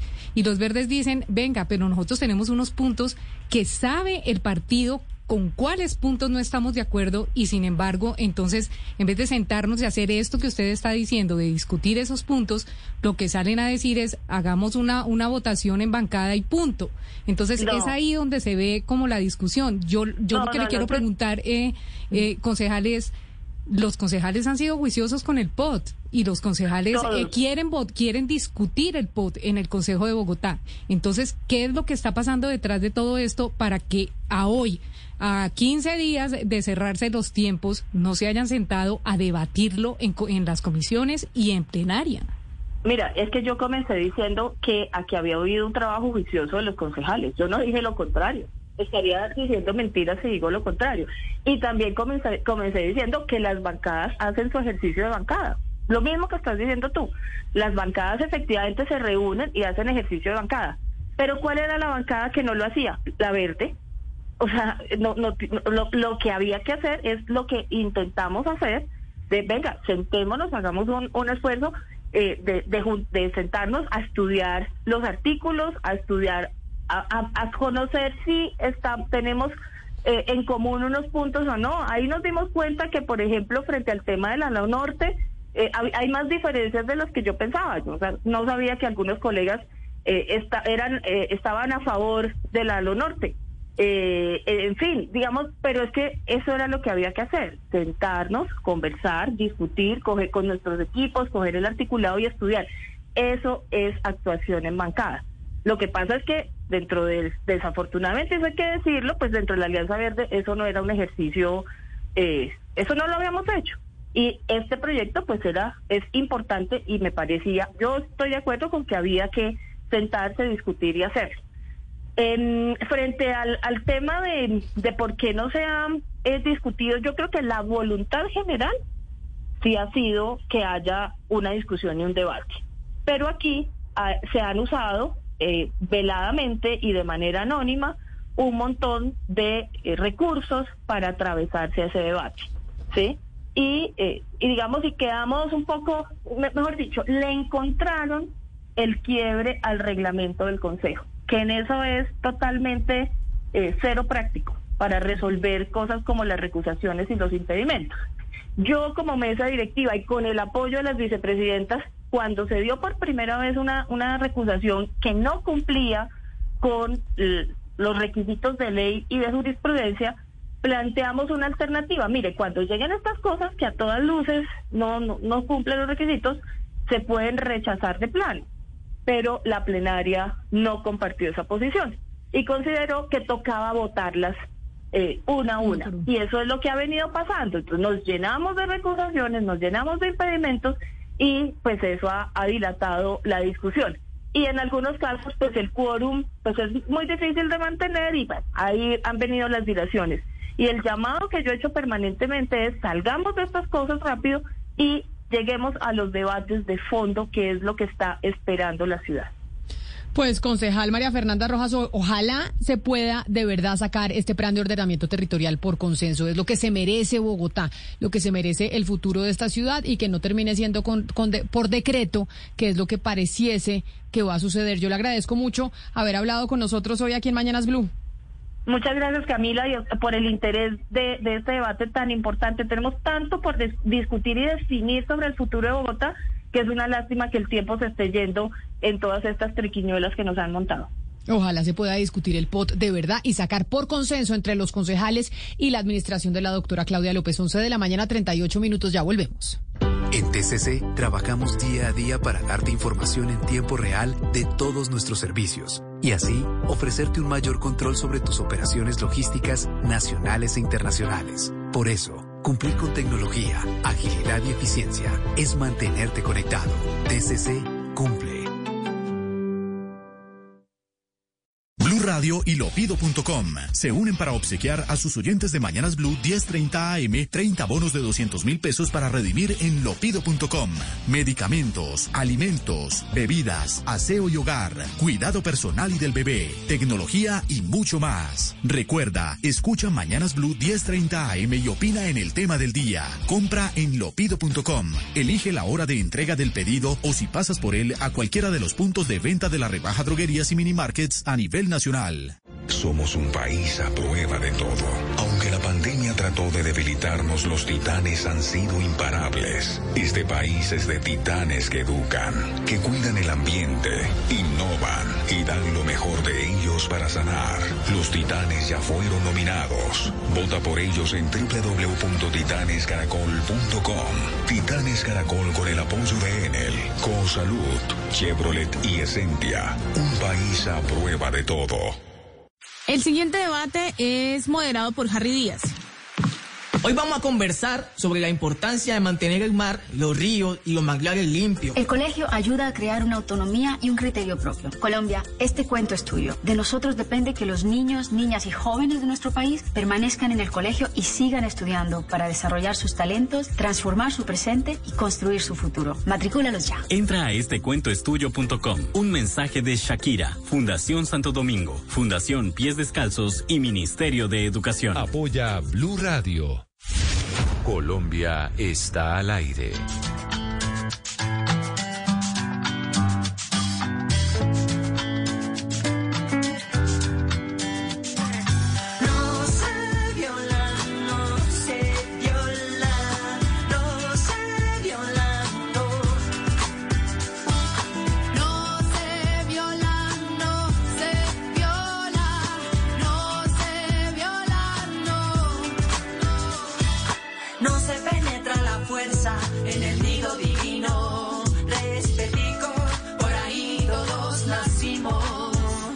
Camila, ya que estamos hablando el día de hoy que se conmemora el Día Internacional de la No Violencia en contra de la Mujer, Aterciopelados de la mano con una cantante llamada La Muchacha, publicaron esta canción llamada No se viola, que ya se encuentra en todas las plataformas digitales. Ni policías, ni manifestantes, ni soldados, ni gomelos, gonorreas,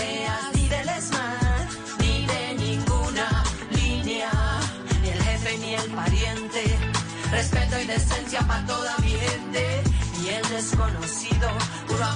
Con Aterciopelados les recordamos que estamos de cumpleaños, eh, cumpliendo tres años en Mañanas Blue cuando Colombia está al aire y por eso con lopido.com estamos regalando bonos de 200 mil pesos. Ana Cristina, algo importante para recordarle a los oyentes, tienen un mes para redimir el bono, porque de, die- mejor dicho, hay 16 bonos que hemos entregado que no han redimido aún los oyentes que se los ganaron. Entonces, que tengan claro que tienen un mes para redimirlo, que tiene fecha de caducidad como las vacunas. Sí, claro, y ahí yo creo, Camila, que ahí juega un poquito que dejamos todo para última hora y de pronto lo están guardando para el aguinaldo, pero entonces sí lo tienen que redimir porque también los productos se acaban, es decir, hay ciertos productos que están en stock y se pueden acabar. Y hoy, por ejemplo, si entran Camila al lugar de lopido.com, está en el jueves del bebé y hoy hay 20% de descuento en todos los artículos para bebé. A mí siempre me encanta hablar de bebés. Camila, nos pueden llamar al 601-652-8510 y responden a la pregunta de hoy. ¿Qué les vamos a preguntar hoy, Camila? Pues mire, hoy es el día, según Naciones Unidas, para que se conmemora el Día en contra del no maltrato contra la mujer. Y vamos a hablar de ese tema al mediodía. ¿Por qué razón seguimos maltratando a las mujeres en Colombia? ¿Por qué se les sigue maltratando usted? ¿Por qué cree? Esa es la pregunta que le queremos hacer a los oyentes que nos llamen desde Boyacá.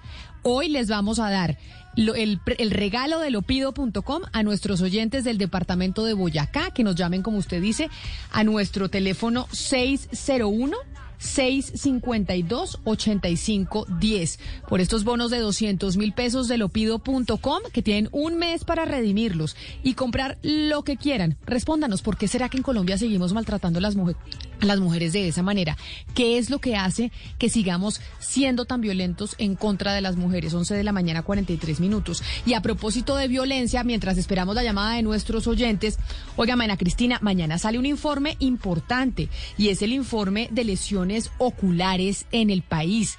Acuérdese usted que se dijo desde hace algún tiempo, después de las manifestaciones y las marchas en Colombia, que la fuerza pública podría estar teniendo una actuación sistemática en contra de los manifestantes para dejarles cierto tipo de lesiones en los ojos. Sí, así es, Camila. Recordemos que, por ejemplo, en Chile hubo ciertas armas que se dejaron de usar, es, armas de, control por parte de las autoridades precisamente por eso, por las lesiones oculares.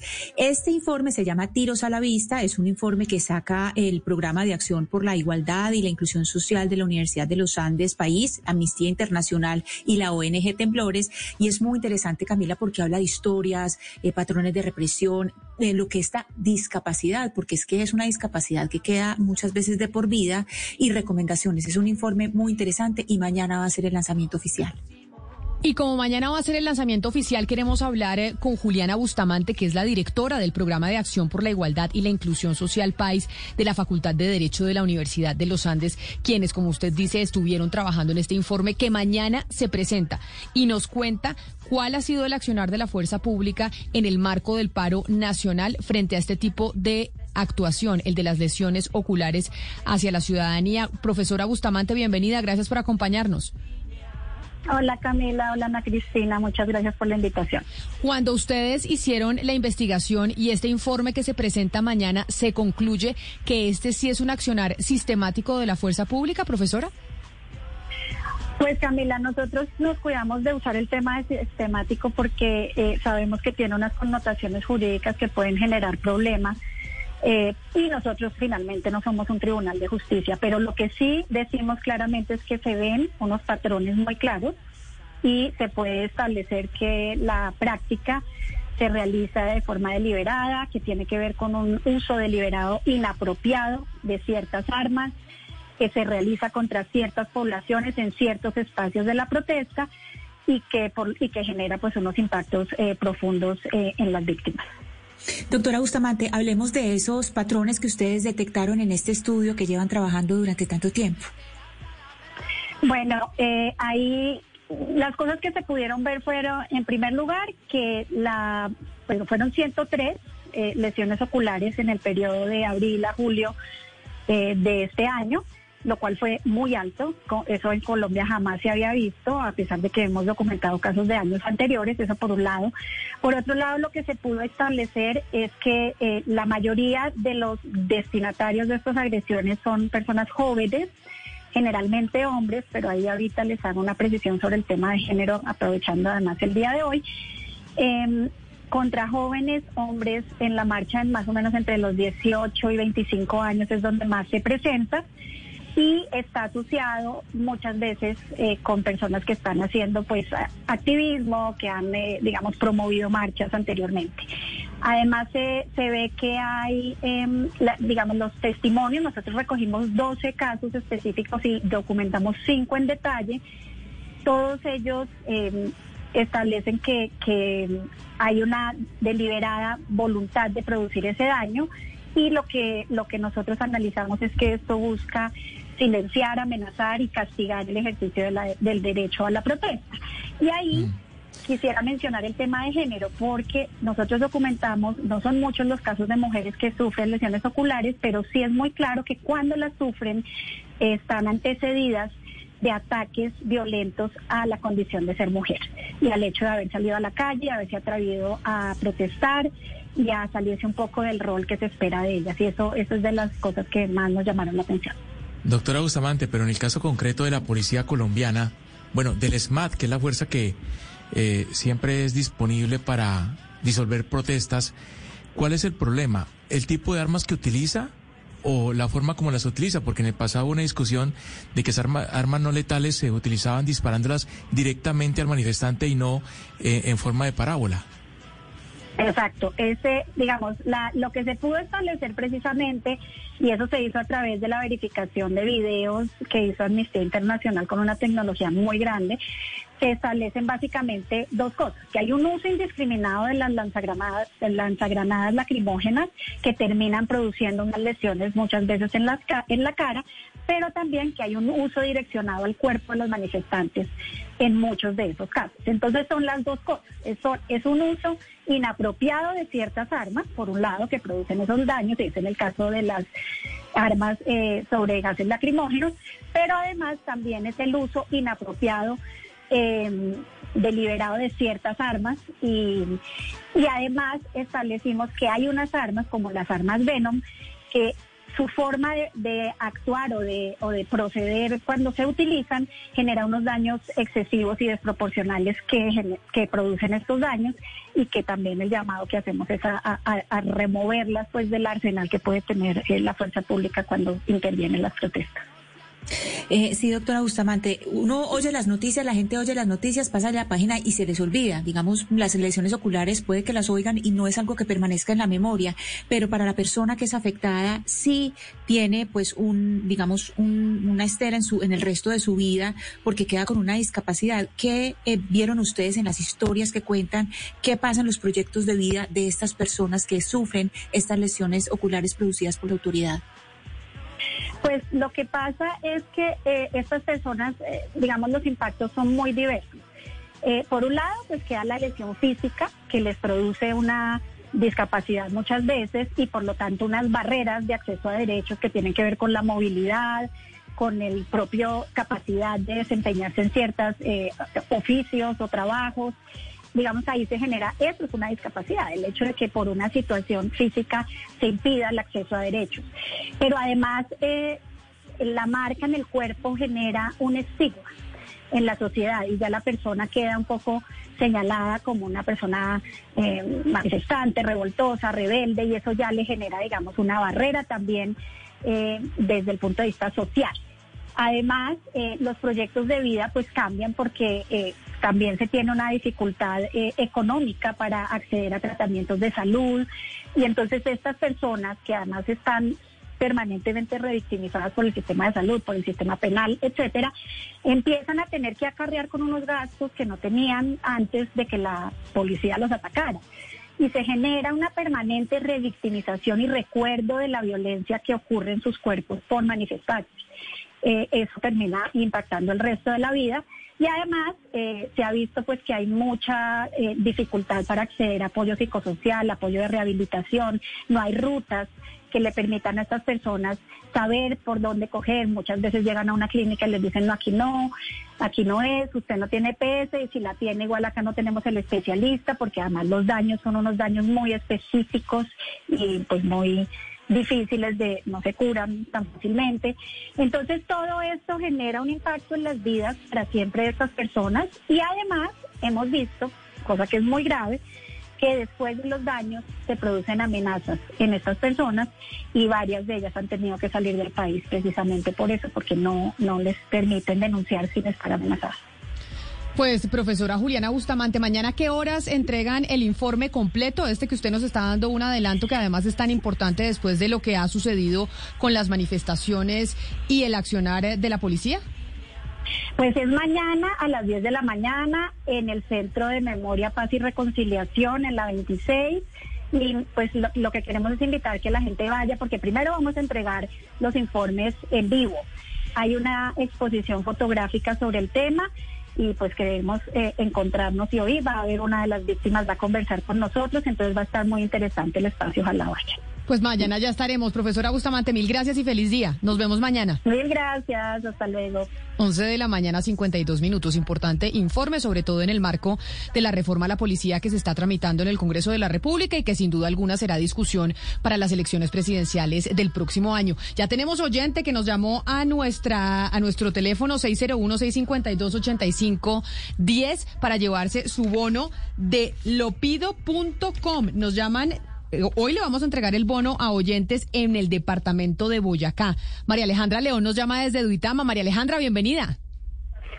buen día. Estamos hoy. Hoy se conmemora el Día en contra de la violencia de género y vamos a hablar a las 12 del mediodía con mujeres que han venido trabajando en este tema. ¿Usted por qué cree que se sigue maltratando a las mujeres en Colombia de semejante manera? Eh, pues yo considero que seguimos siendo un país eh, machista y poco tolerante.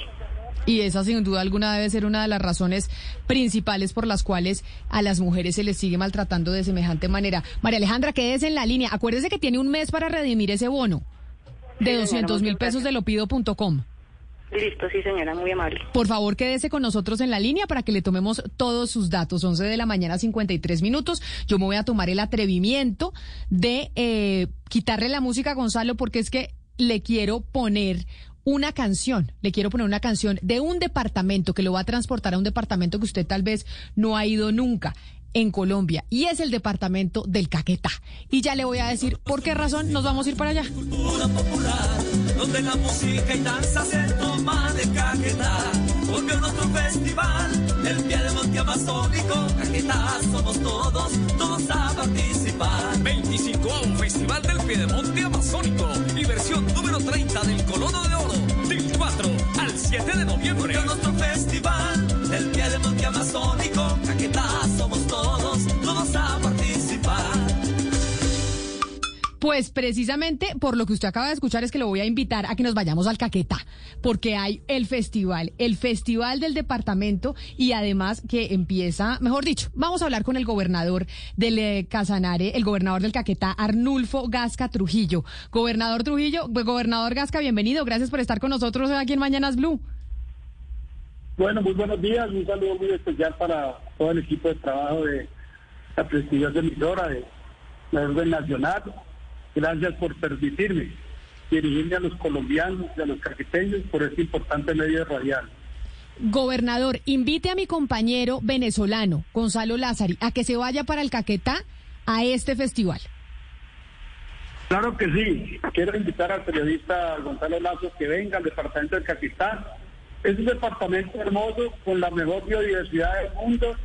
Un departamento que tenemos 190 clases de aves en nuestro departamento, bañado de grandes ríos de aguas dulces, grandes quebradas, una llanura muy grande. Somos un departamento ganadero, naturalmente somos la segunda cuenca ganadera de Colombia y la cuarta cuenca lechera de- de Colombia, que nos hace sentir que somos un departamento netamente agropecuario. El 90% de la economía de Caquetá proviene del sector del campo y en eso estamos enfocados y tenemos las mejores ganaderías, la mejor genética lechera en este departamento y una productividad de más de 2 millones de litros de leche diarios. Entonces, decirles que este es un departamento, no porque soy caqueteño, no porque haya nacido en este Caquetá, no porque haya sido gobernador de Caquetá, sino que la gente que viene a Caquetá se enamora de la manigua, se enamora de nuestras mujeres bellas que tenemos en nuestro departamento y se enamora de la topografía de un departamento verde, ah, el departamento verde de, de América, el departamento verde de Colombia, donde nuestro eslogan es Caquetá, donde el oro es verde. Pero mire, gobernador, estas fiestas empezaron con Expo Chairá el pasado 8, 9 y 10 de octubre en Cartagena del Chairá y después hubo una fiesta, una fiesta grande, una feria ganadera en San Vicente del Caguán con esa feria agropecuaria como usted nos estaba explicando. Pero este fin de semana se cierra finalmente pues todo ese periplo de fiestas del departamento en el municipio de Paujuil. ¿Qué es lo que va a haber este fin de semana para que Gonzalo se pegue la rodadita? Bueno, invitar al periodista Gonzalo que venga al departamento de Caquetá para que conozca de primera mano a Caquetá. Pero si usted me permite, eh, querida periodista, le hago un recuento de lo que han sido todos los eventos en el departamento de Caquetá. Como usted bien lo ha dicho, lo invitamos en Cartagena de Cheirá. Por motivos de pandemia, el año pasado no hicimos ningún evento, como seguramente no se hizo en ningún, en ningún departamento de Colombia, un evento como los que nos gustan a nosotros, que son las ferias. Las ferias, los festivales, San Pedro, el año pasado no lo pudimos hacer por motivos de pandemia, porque en el Caquetá nos azotó muy duro la pandemia. Se nos murieron aproximadamente mil caqueteños, más de 24 mil contagiados de, de COVID-19. Yo fui contagiado dos veces del COVID-19, pero para la gloria de Dios fui asintomático y no tuve mayores inconvenientes. Pero decirle que la, la, la pandemia nos dejó una crisis inmensa en la economía de nuestro departamento pero con un trabajo juicioso que encabeza de nuestro presidente Iván Duque con la vacunación, con la inmunidad de, todos los colombianos. Nosotros aquí en el Caquetá, a través de la Secretaría de, de- Departamental de Salud y todos los hospitales, las sedes, logramos hacer un gran trabajo y mermarle la velocidad a la pandemia. Y hoy tenemos menos del 50% de ocupación de las camas UCI. Por ese motivo nos permitió hacer estos eventos seriales grandes en el departamento del Caquetá, como fue Cartagena de Cheirá, que es una feria exitosa, San Vicente del Caguán, Puerto Rico. Posteriormente, del 4 al 7, se hizo el Festival del Piedemonte Amazónico, aquí en Florencia, el Coloro de Oro, que es una tradición de los, de los caqueteños. Este fin de semana que pasó la feria Expo Caquetá, la feria de Florencia, que fue un gran éxito, donde pasaron por las pistas de, la- de- de las instalaciones de la feria COFEMA más de 300 caballos y más de 300 bovinos que vinieron de otros departamentos como el Huila, el Tolima, Cundinamarca, el Valle, Antioquia, de diferentes departamentos de Colombia y vinieron a visitarnos con sus bovinos, con sus equinos y diferentes clases de expositores, donde fue una feria donde que movió más de 40 mil personas que visitaron el marco de la feria Expo Caquetá, la feria de Florencia, donde se mueve una economía de aproximadamente 30 mil, 40 mil millones de pesos. Y este fin de semana que viene, al próximo, que estamos ya días, inicia la feria en el municipio de Pahuil. Una feria es bastante importante, bastante sonada, digamos, por los caqueteños, porque Pahuil es la cuna de rey y además es la segunda feria después de Florencia, donde vienen caballos de diferentes partes. Los caballos que estuvieron en la feria de Expo Caquetá, la feria de Florencia, están en estos momentos en, Pahuil. Las ganaderías, muchas ganaderías que vinieron a Expo Caquetá, Florencia, están en el Pahuil, lo que nos da la, la- la tranquilidad de que la feria de Pahuil va a ser otro, va a ser otro éxito en el departamento del Caquetá. Y con esto, con esto vamos a, a reactivar la economía de nuestro departamento, que ha sido el mayor, la- el mayor fracaso que nos ha dejado la pandemia, la, mejor- la situación más difícil que nos ha dado la pandemia, la economía para nuestros comerciantes, para nuestros gremios y para todo el sector agropecuario. Pues allá estaremos, gobernador. Mil gracias por la invitación. Allá estaremos, gobernador Alnuz Fogasca, gobernador del Caquetá. Mil gracias y mucha suerte en esa feria de este fin de semana. Muchas gracias a usted, querida periodista, por permitirme dirigirme a los, caque- a los caqueteños y a los colombianos por este importante medio radial que está, eh, que oye, mucha gente seguramente está conectada escuchando nuestras palabras. A esta hora, Interrapidísimo entrega lo mejor de ti. En Blue Radio son las... En Colombia son las 12, un minuto. Nos sentimos orgullosos de seguir entregando lo mejor de Colombia, su progreso. Somos la entrega de los que se sienten soñadores, los optimistas y también de los trabajadores, que con el tiempo lucharon por su independencia y lo lograron. Llevamos 32 años entregando lo mejor de los colombianos en cada rincón del país. Y no pares de sonreír, es la esencia de nuestro país. Inter rapidísimo, entregamos lo mejor de ti.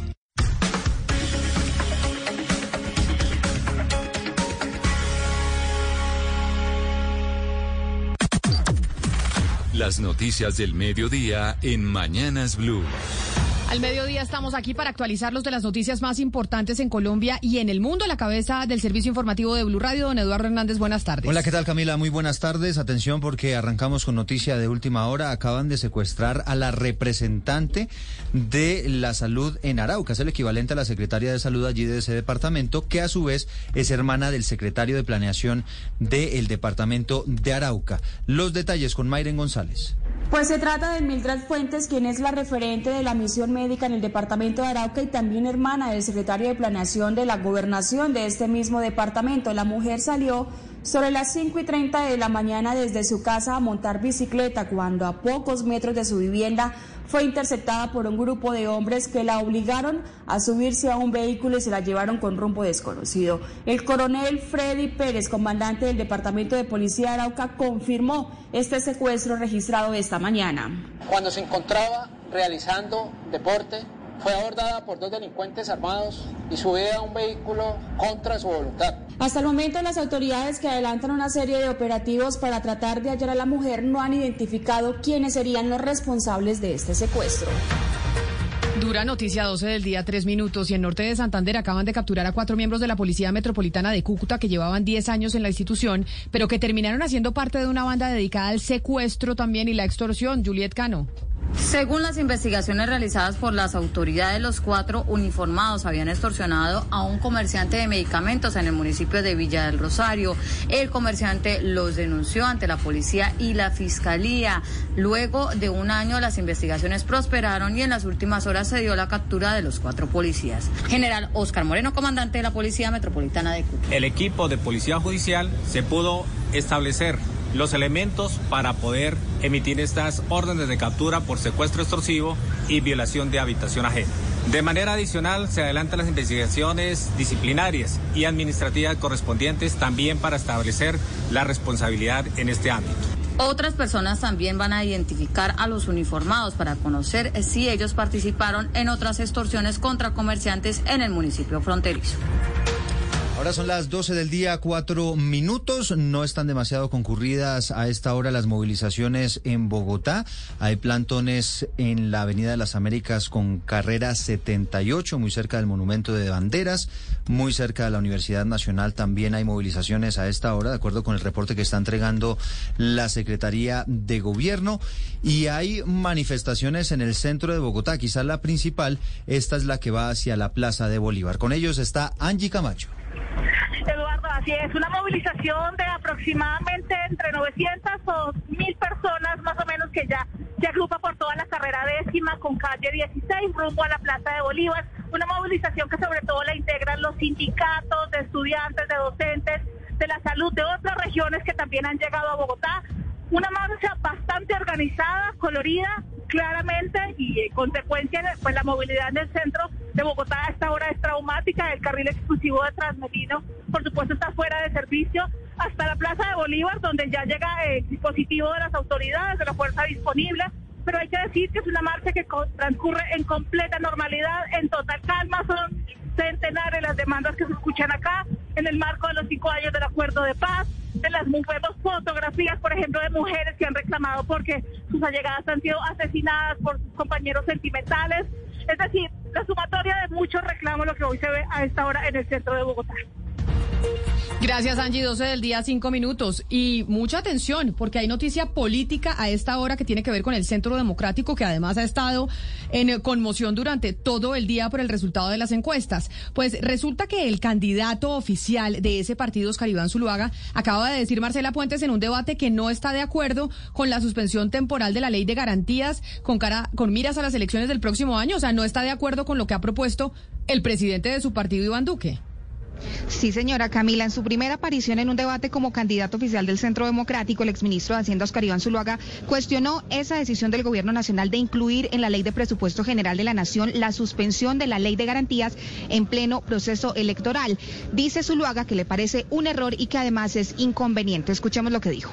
Sobre la suspensión de la ley de Y hoy hay que pensar es por encima de todo en cómo construir confianza con el ciudadano. Y esa es una iniciativa que afecta mucho en época electoral esa confianza y ese grado de sensibilidad ciudadana. Creo que es un error y advertí su inconveniencia de haberle incluido en el presupuesto de la Nación. Camila y Zuluaga también acaba de mencionar que comparte y apoya la solicitud que hizo la senadora María Fernanda Cabal para que se publiquen los resultados de las encuestas que lo dieron como ganador en el proceso de selección de candidato a la presidencia de la República. Dice que todo el proceso fue transparente y que comparte que sean revelados a la opinión pública. Y a las 12.07 minutos hay noticias importantes de Bogotá. Las acaba de anunciar el presidente Iván Duque. Antes de terminar su gobierno, dejaría contratado el proyecto para construir los accesos por la vía al norte, es decir, ampliación de la autopista norte y de la carrera séptima, pero también plantea María Camila la posibilidad de que esté construida antes de que se termine su gobierno la Lo Sur, que va a ser otra vía importantísima para la capital. Eduardo Yentes, 255 días de gobierno le quedan al presidente Iván Duque. El mismo hizo la cuenta desde Cartagena, donde participa del Congreso Congreso de Carga y Logística Colfecari dijo que quiere trabajar en los tres turnos para que le rinda, por ejemplo, en la adjudicación y entrega de obras en Bogotá. El primer trimestre del otro año, dijo el presidente, dejará licitada, adjudicada, la acceso norte 2 que contempla la construcción de cinco carriles para vehículos mixtos, más uno especial para el sistema de Transmilenio desde la calle 192 a la 235. Escuchemos.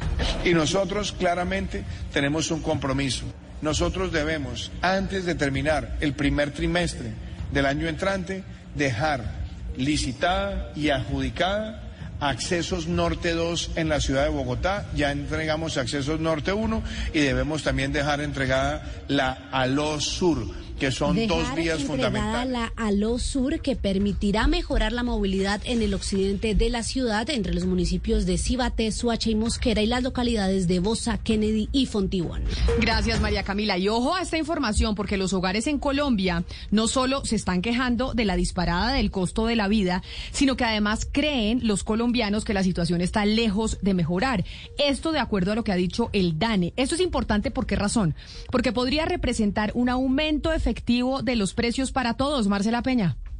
El 76.4% de los jefes de hogar en Colombia creen que los precios van a seguir subiendo al mismo ritmo que lo han hecho hasta ahora durante el próximo año o incluso hay quienes creen que aumentarán todavía más rápido según el pulso social del DANE. El director de la entidad, Juan Daniel Oviedo. Otros familiares sigue pareja o expareja y en tercer lugar los vecinos. Y esto ocurre por cuenta de la disparada de los precios de la comida que vive el país y de la que hemos estado hablando aquí en Blue Radio. Por eso son las mujeres y los hogares pobres los más pesimistas sobre el futuro. Hay que decir que el Banco de la República está subiendo las tasas de interés en parte para controlar las expectativas sobre la inflación, porque en economía, recuerden ustedes, lo que la gente espera es normalmente lo que sucede. Gracias, Marcela. A propósito de encuestas, un estudio del gobierno acaba de establecer cuáles son las ciudades donde se ofrece una mejor atención en salud.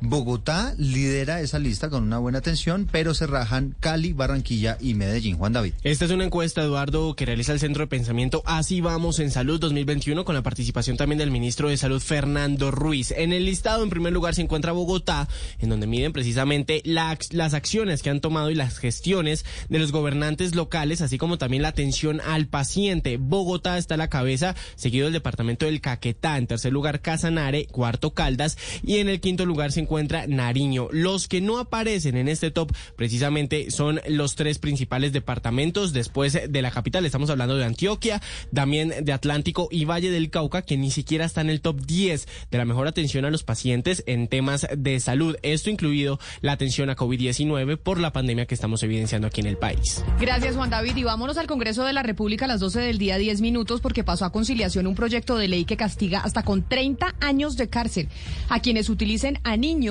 para pedir plata en la calle. Kenneth Torres. También perderían la patria potestad de sus hijos los padres que utilicen a los menores de 18 años en la mendicidad. Asimismo, el objetivo de esta iniciativa es que se reduzca la mendicidad desde pequeños y evitar que los menores de edad sean explotados laboralmente. Habla el senador John Milton Rodríguez de Colombia Justa Libre. Se sanciona con penas que se incrementan de manera sustancial aquellos adultos que utilicen nuestros niños en la mendicidad infantil y se agrava cuando los niños son sometidos a drogas alucinógenas para hacer dicha actividad. Lo propio dijo el representante Harry González. En el cual se establecen unos incrementos en la pena a purgar por el delito de trata de personas cuando eh, la víctima sean menores de edad. Ese fenómeno se presenta en las principales ciudades como Bogotá, Cali, Medellín, Cúcuta, entre otros. Kenneth Torres, Blue Radio. 12 del día, 12 minutos y a esta hora se está cumpliendo la velación de Mauricio Leal, el estilista que dedicó su vida a arreglar a las famosas en Colombia, por supuesto un hecho que ha generado enorme consternación por la manera como fue hallado él y su mamá fueron hallados, recordemos, muertos en su casa, en la vía La Calera. María Camila Castro. Eduardo Oyentes, buenas tardes. Pues hoy desde las once y media en la funeraria Gaviria está siendo velado Mauricio Leal y su mamá Marlene Hernández. Mañana viernes será la misa en la iglesia Cristo Rey a la una y media de la tarde. Han sido varias las personas que han asistido, además de su familia, también trabajadores del fallecido estilista y sus clientes. Y otro rumbo está tomando la investigación que abrió la policía y que ahora está en manos de la fiscalía por las dos muertes. Por ejemplo, la carta que se encontró junto a los dos cuerpos de dicha que dicen es del fallecido. Está escrita a mano con un bolígrafo de tinta negra que actualmente está siendo analizada y es pieza clave para dirigir la investigación, pues tiene cambios en la presión dejando trazos incoloros y otros más intensos con mayor descarga de tinta. Y es que hay otro dato que inquieta a los investigadores, el 11.24 que aparece al final de la carta. Dicen que resolver por qué puso, puso esta, fecha, esta fecha es clave, pues estos hechos ocurrieron el pasado 22 de noviembre. 12 del día, 13 minutos y mucha atención porque en la comunidad de Chapinero, en Bogotá, están cuestionando a la policía por las investigaciones relacionadas con al menos cuatro casos de ataque con ácido que se han presentado en esa zona de la ciudad. Angie Telles. Hablamos con Félix Millán, quien es edil de la localidad de Chapinero. Él cuestionó el hecho de que hasta el momento no se han revisado las cámaras de seguridad que están ubicadas en la Caracas con calle 58 para esclarecer quién estaría detrás de los ataques con ácido. Si no tenemos denuncias, también la invitación es a los, a, los organismos, en este caso, invitar a la alcaldía local de Chapinero a que hagamos una, a que se haga la mesa de trabajo también con policía e incluso si es necesario con fiscalía para que se active ese aparato investigativo. Si bien lo dices, estamos en una localidad donde más tenemos cámaras de seguridad, tenemos por el corredor de la Caracas, tenemos por el corredor de la 13. Como Chapinero es conocido como una zona donde la población LGTBI puede expresarse de manera libre, pues el edil aseguró que los delincuentes estaban haciendo pasar por trans para hacer de las suyas en este punto. Y a las 12.14 minutos en Santa Marta hay una doble tragedia entre la familia del francés asesinado en el Rodadero, en el sector turístico de esa ciudad. En medio del dolor por la pérdida de su familiar, ahora están buscando ayuda para repatriar el cuerpo. William Agudelo. Los familiares de Enchenkaoid Mohamed Ahmed, asesinado el pasado 11 de noviembre en su casa, ubicado en el rodadero reservado, acuden a la solidaridad de la gente para lograr la repatriación del cuerpo. Lisa Anderson, profesora de la hija mayor del francés, lidera la iniciativa. Ahorra en el momento planes para vuelos, para enterrar su esposo y el papá de las niñas y está en una decisión fuertísimo para decidir si se puede llevar las niñas por la cuestión de plata. Entonces quiero que si tienes algo para donar, necesitamos apoyar a esa familia ahora y ayudarles con la parte económica por lo menos ellos son muy queridos, son una buena, buena gente. La profesora Anderson espera que se logre el objetivo para la tranquilidad de la familia. Entre tanto, las autoridades continúan investigando las causas y los autores del homicidio de Mohamed Ahmed. La noticia internacional. Y la noticia internacional tiene que ver con Pfizer porque reportó que una empleada se apropió indebidamente de miles de archivos, incluidos documentos con secretos comerciales relacionados con su vacuna contra el COVID-19. Xun Xiao, así como se llama la empleada, supuestamente cargó con más de 12.000 archivos. Los documentos pertenecen a una amplia gama de temas, incluido el análisis de estudios de vacunas, metas operativas y planes de desarrollo de nuevos medicamentos. La noticia deportiva. La noticia deportiva llega hasta ahora desde la sede de la Confederación Suramericana de Fútbol en Luque, esto muy cerca de Asunción del Paraguay. La Colmebol anuncia que elimina el gol de visitante En adelante, todos los goles de los torneos de la Colmebol tendrán el mismo valor. Ya no se considerará como un factor de desempate los tantos convertidos en calidad de visitante. Con ello se apunta a una mayor justicia deportiva, es lo que está diciendo la Colmebol a través de su cuenta de Twitter. Así que termina el gol de visitante y esta decisión de la Confederación Suramericana de Fútbol se une a la de la UEFA, que desde la actual Liga de Campeones, la que estamos viviendo actualmente y desde febrero que comienzan los octavos de final, no valdrá el gol de visita.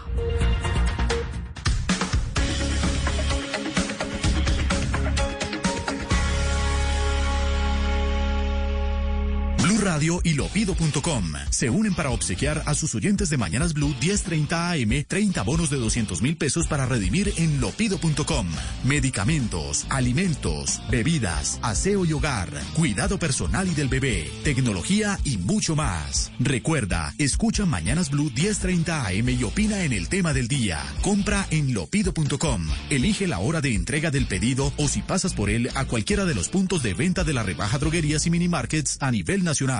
La gente ya no cree cuando le dicen esto. Su opinión es muy importante para nosotros. Así es. Opinas y no pasa nada. Nosotros vamos a cambiar eso. Ahora, tu opinión es muy importante para recibir bonos en entradas a cine, comida, ropa, almacenes. Ingresa ya a chl.com.co e inscríbete gratis. CHL, nos das tu opinión. Nosotros te damos beneficios. Conéctate vía streaming a este divertido show. La invitación, una comedia abierta, inteligente y despachatada, protagonizada por Catherine Vélez, Marcela Benjumea, Ernesto Benjumea y Andrés Estrada. Viernes y sábados a las 8 y 30 pm. Compra tus entradas ya en www.caracoleventos.com. Seguimos conectados con ustedes en Mañanas Blue. Oscar Montes, Ana Cristina Restrepo, Hugo Mario Palomar, Diana Mejía, Sebastián Nora, Mariana Palau, Gonzalo Lázari, Valeria Santos y Camila Zuluaga con el tema del mediodía.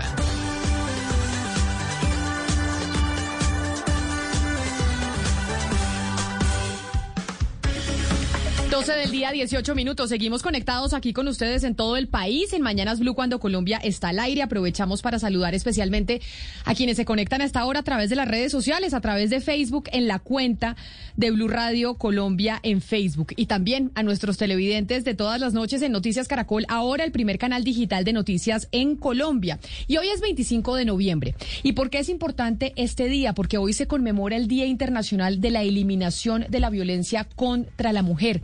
En Colombia, a pesar de las campañas, a pesar de lo que hemos discutido este tema, se siguen presentando muchos casos de violencia. Y yo no sé si usted sabía, Gonzalo, tal vez en su país es igual y en Panamá también, que el alcohol tiene una relación importante con la violencia contra las mujeres. No es la única razón, pero sí hay una relación importante entre el consumo de alcohol y la violencia intrafamiliar, especialmente contra las mujeres en Colombia. Y ya que usted está hablando de alcohol, hay que recordar, mira el estudio que salió la semana pasada, que dice que Colombia eh, o en Colombia se, los menores de edad empiezan a consumir alcohol a, a, los 13 años más o menos.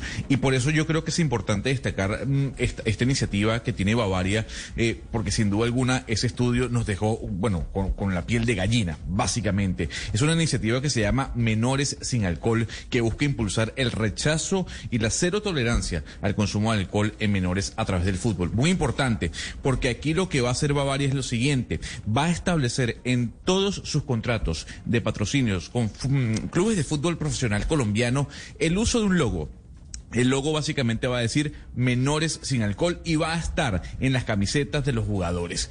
Es decir, que básicamente Bavaria lo que está buscando es eliminar de alguna u otra manera, luchar en contra del consumo de alcohol en jóvenes en Colombia, que repito, según un estudio, comienza a los 13 años. Además, esta iniciativa cuenta con el apoyo de la DIMAYOR, que va a extender la invitación también al equipo profesional de fútbol. Una iniciativa, Camila, sin duda alguna, que reafirma el compromiso de Bavaria con la cero tolerancia tolerancia en el consumo de alcohol en menores de edad. Pues qué bueno que la empresa privada se esté sumando a este tipo de iniciativas. Y lo decimos hoy, 25 de noviembre, en donde, como les mencionaba, conmemoramos el Día Internacional de la Eliminación de la Violencia contra la Mujer, que muchas veces tiene al alcohol eh, como protagonista. Pero quiero, antes de saludar a nuestras invitadas, que tenemos invitadas muy especiales para hablar de este tema, Barranquilla es una ciudad que preocupa, y a usted le viene preocupando desde hace rato, Oscar Montes, por las cifras que se están presentando de feminicidios y de maltrato contra las mujeres.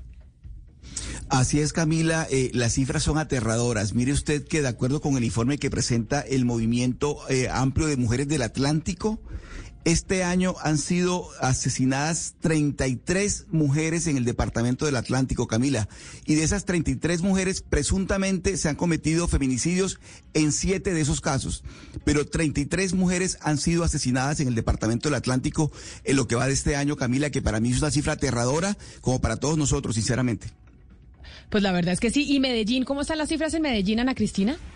Sí, Camila, el día de hoy, según el Sistema de Información eh, de Seguridad y Convivencia en Medellín, al día de hoy se han registrado 22 feminicidios, uno más que el año pasado. Qué, qué, horror estar hablando de esto en términos de números. Eh, la mayoría de estos casos es a cargo de las parejas, en manos de las parejas y la edad promedio de estas mujeres que asesinan, la mayoría son entre 29 a 32 años. Es importante decir algo, Camila, y es que hay otras formas de violencia contra la mujer y quisiera eh, subrayar una de ellas que es el desplazamiento intraurbano en Medellín. 882 mujeres han sido solamente durante este año víctimas de desplazamiento urbano. Es eh, pues la mayoría, es la mayoría porque pues eh, dentro de la cantidad de personas que han sido desplazadas, la mayoría son mujeres. Igualmente las víctimas de delitos sexuales que en Medellín durante este año es 1.343, 1.151. Es que la gran mayoría son mujeres. Es que ¿por qué seguimos maltratando a las mujeres en Colombia? Porque siguen las mujeres siendo víctimas por encima de otras, eh, por encima de otra población. En Cali, Hugo Mario, ¿cómo están las cifras allá en la capital del Valle del Cauca? Camila, este año las autoridades hablan de una reducción en casos de feminicidio en un 75%, sin embargo son 14 casos, lo cual pues no deja de ser alarmante en la capital del Valle del Cauca, Camila, y más de 24 casos en todo el departamento. Buenaventura, el puerto sobre el Pacífico también es una ciudad en donde se refleja constantemente esa violencia contra la mujer, según dicen las autoridades de ese distrito, Camila.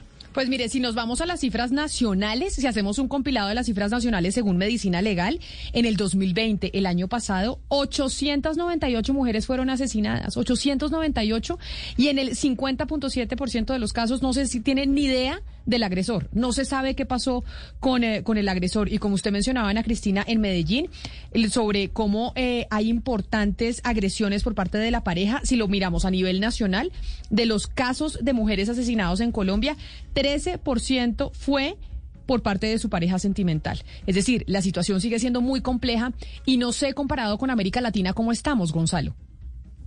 Bueno, se han reducido, Camila, en comparación con el año 2019 y según la CEPAL, en un estudio publicado el día de ayer que hizo un conteo de los feminicidios en América Latina durante 2020, se han reducido los feminicidios en Colombia. Al menos 4.091 mujeres fueron víctimas de feminicidios en 26 países de América Latina y el Caribe durante el año 2020, una disminución del 10% con respecto al 2019. Hay que decir que eh, en esta parte del mundo las tasas más elevadas de feminicidios se registraron en Honduras, República Dominicana y El Salvador. Argentina, Chile, México y Nicaragua mantuvieron las mismas tasas de feminicidio que en el año 2019, mientras que Ecuador, Costa Rica y Panamá registraron un aumento en comparación con el año anterior. Ahora sí quiero saludar a nuestras invitadas, que son mujeres que han venido trabajando para erradicar la violencia de género en Colombia.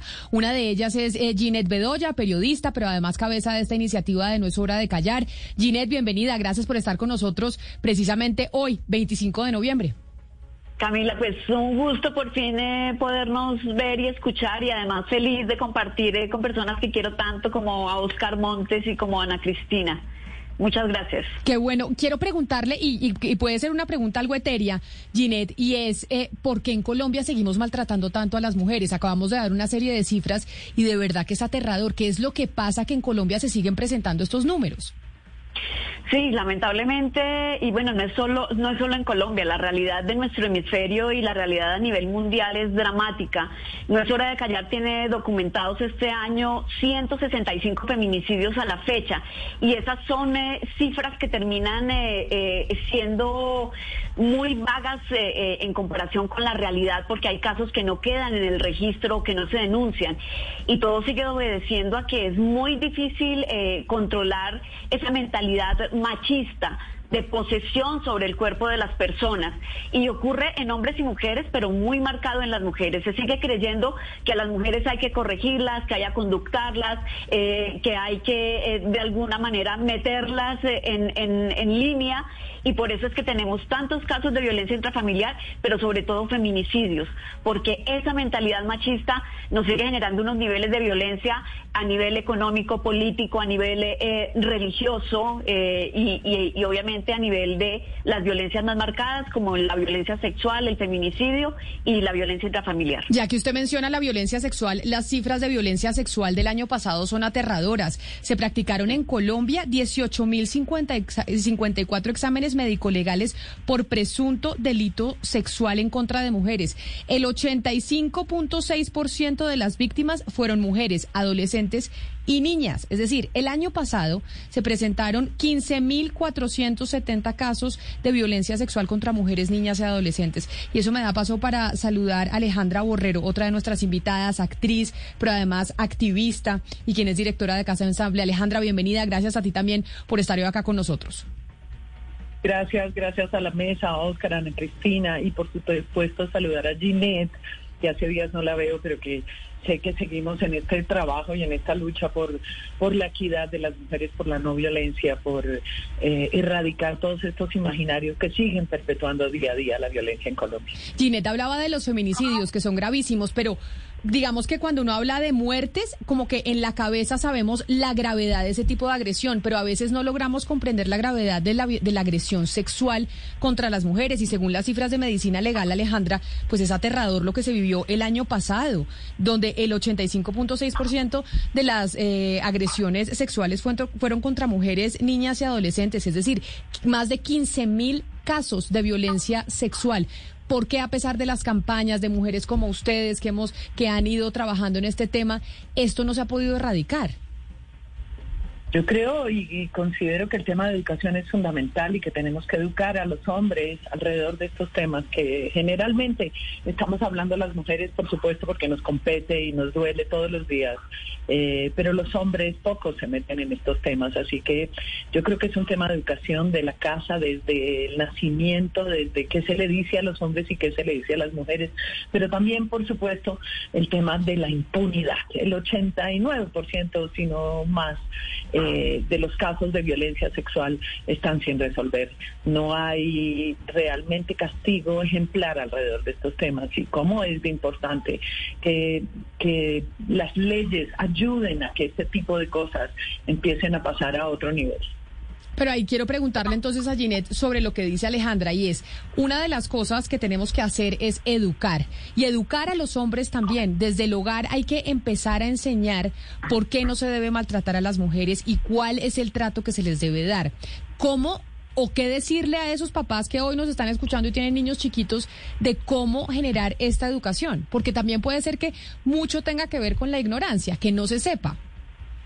Sí, primero un, un, abrazo muy especial a mi querida Alejandra y segundo, eh, yo creo que hemos avanzado un poquito, un poquito, unos milímetros en, eh, en la iniciativa por parte de los padres de empezar a hablar otro lenguaje, hacerle entender a los niños eh, que, que, respetar al otro es necesario y que el respeto es la base para no violentar.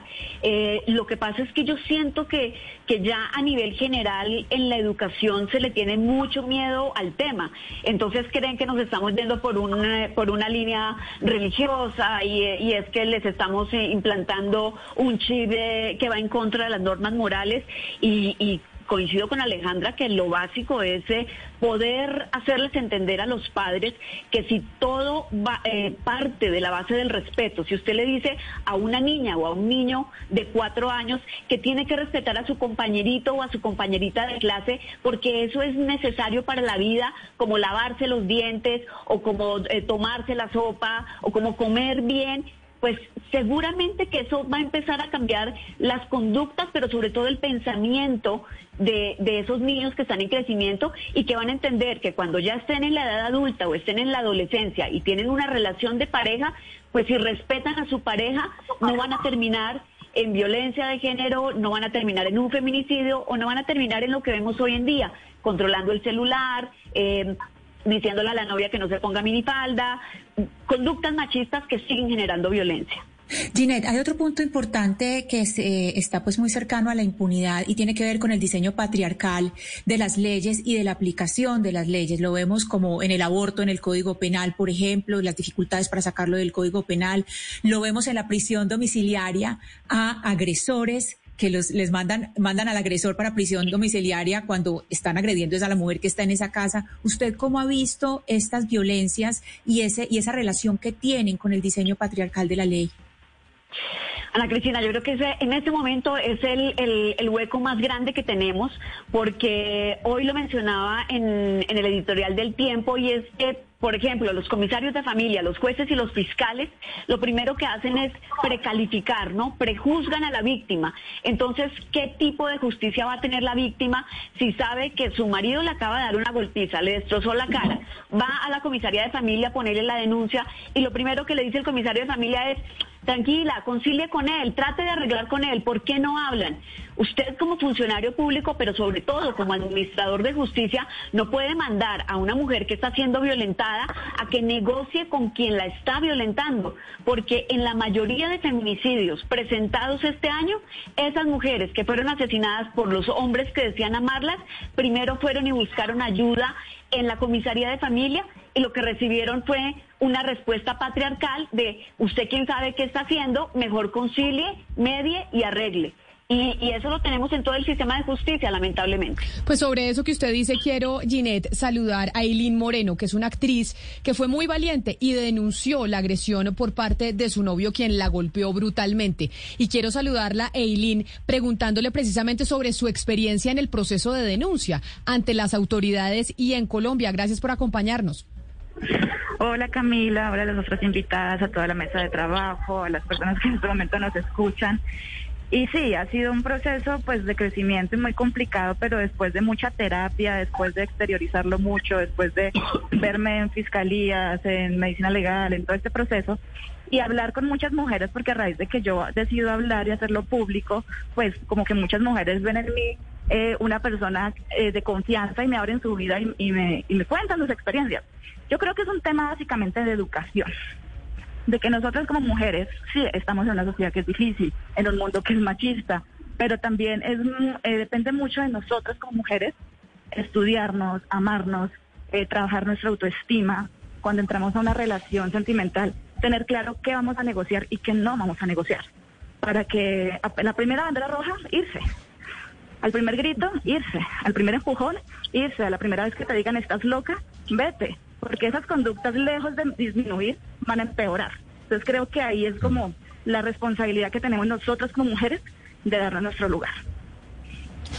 A ver, Alejandra, yo leía los datos publicados por la CEPAL con respecto a los feminicidios a nivel regional y algo que, que destacan más allá de, que, de que la cifra sigue siendo dantesca es cómo los feminicidios se han reducido del 2020 en comparación al año 2019. ¿Se puede decir que hay una luz al final del túnel? Bueno, realmente no soy tan optimista con el tema. Creo que la pandemia ha hecho horrores con todos estos niños eh, de liberación que estamos haciendo las mujeres. Solamente la línea púrpura subió en 230% las llamadas. Esta es la línea para las mujeres víctimas de violencia. Y las duplas de atención psicológica, 149%. Realmente, si antes de que comenzara esto, la pandemia de la violencia contra las mujeres era brutal, creo que en este momento es todavía peor. Eh, como dice Jimmy, debe haber muchos casos eh, no registrados y el tema de impunidad hace que los hombres sigan pensando que no les va a pasar absolutamente nada y que pueden seguir, eh, digamos, violentando a las mujeres. Les puedo decir que antes una mujer era golpeada y tenía que ir al hospital un día, ahora pasan 20 días en el hospital. La violencia se ha ensañado profundamente y, los hombres eh, realmente no se miden en el momento de golpear a una mujer. Sí, pero mire, eh, yo quiero preguntarle a Ginette, porque, porque las cifras, Ginette, son aterradoras. Ayer estuvo aquí en Barranquilla la, la procuradora, la doctora Margarita Cabello, y dio unas cifras actualizadas al mes de agosto, de agosto de este año. Eh, es decir, falta septiembre, octubre, noviembre y diciembre, que son los cuatro meses de fin de año que son muy violentos, particularmente contra la mujer. 314 suicidios, 314 suicidios de mujeres, 630 asesinatos, 24.492 víctimas violentas intrafamiliares y 13.282 víctimas de violencia sexual. Ginette, son unas cifras aterradoras, son unas cifras demasiado crueles. Es un drama que viven cientos de familias porque detrás de cada cifra hay una persona, hay unos huérfanos, hay unos padres y demás. En estos casos, Ginette, ¿qué es lo recomendable para, para ponerle fin o para disminuir la tragedia? Se dice que las leyes no son suficientes, se dice que hay demasiadas leyes, que es un tema cultural. ¿Qué es lo que está pasando, Ginette Bedoya? Bueno, hay, muchas falencias. Primero, yo creo que tenemos unas, unas leyes muy bien elaboradas. Si uno ve el marco comparativo de leyes eh, con países que están muy avanzados en el tema de protección de los derechos de las mujeres, hablo por, ejemplo de Argentina y México, nuestra ley 1257, eh, em, que es para precisamente prevenir la violencia contra las mujeres, está muy bien hecha y tiene muy buenos elementos que si se pusieran en práctica, indudablemente reduciría sustancialmente esas cifras. Pero el problema es que la ley está, pero no se aplica. Fíjense el caso de ayer de, de Leili Vanegas, una mujer que durante cuatro años es golpeada, atacada, humillada por su compañero sentimental, primero por su novio, luego su compañero.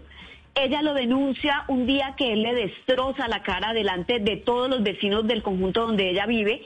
Al señor lo capturan en flagrancia, acepta cargos, lo condenan a 65 meses de prisión y desde prisión dice que ella es la que lo violentó y la que eh, lo golpeó y un juez que aplica la justicia sin enfoque de género, sin tener en cuenta todo el entorno, pero sobre todo los antecedentes y toda la, data y todo, todo el, el acervo probatorio, la condena a ella a cuatro años de prisión una mujer que está en estrés postraumático, que tiene su cuerpo marcado y que tiene dos niñas. Esas dos niñas van a quedar solas y primero sufrieron la violencia de su mamá y ahora la violencia de la justicia. Entonces, Oscar, yo creo que aquí uno de los grandes faltantes, además de la educación, es que las leyes no se están aplicando correctamente porque quienes administran justicia no conocen las leyes, pero sobre todo no conocen de enfoque de género. Esa, esa idea de la educación que es algo tan poderoso, pues no solamente es en las casas y en, y en los colegios, también están los, los medios de comunicación. Y sin caer en un lugar común, eh, Alejandra, pues uno podría decir que muchos de esos patrones machistas se reproducen en productos culturales como las telenovelas, como series, etcétera. No, no hablemos de censura, porque pues no creo que en esta mesa seamos, no haya nadie que sea, digamos, eh, que quiera hacer censura o que esté de parte de la censura, pero cómo tratar este tipo de temas, que no sea ocultar la realidad, pero tampoco eh, propagar una idea, una idea y, seguir perpetuando este machismo.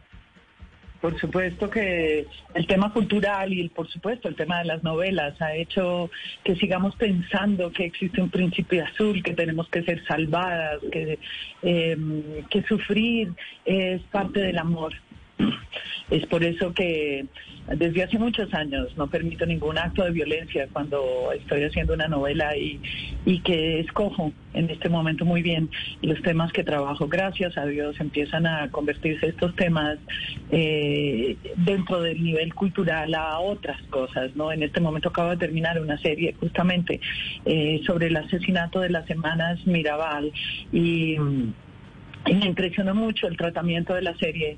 Eh, es un tratamiento donde hablamos de empoderamiento, de reconocer el poder que tienen las mujeres.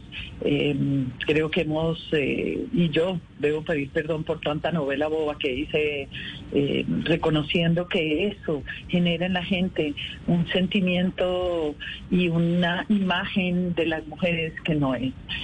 tenemos que empezar a romper con todas esas eh, estructuras patriarcales que seguimos manejando. Eh, es increíble cómo en las historias de, las telenovelas, por ejemplo, muchas veces las mujeres siempre están acompañando, no son quienes toman las decisiones, siempre están sufriendo, son las víctimas de... Tenemos que soltar esa víctima que tenemos todas eh, de alguna manera impuesta aquí por la religión, por la cultura, por las telenovelas, por la manera en que hemos tratado este tema durante toda la vida, pero creo que poco a poco empiezan a cambiar de las maneras de ver a las mujeres. Alejandra, pues eh, aprovechando que usted nos dice que está trabajando o que eh, trabajó en ese proyecto sobre las hermanas Mirabal, pues el día de hoy se conmemora por ellas. Cuéntenos muy brevemente para todos los oyentes cuál es la historia detrás del día de hoy.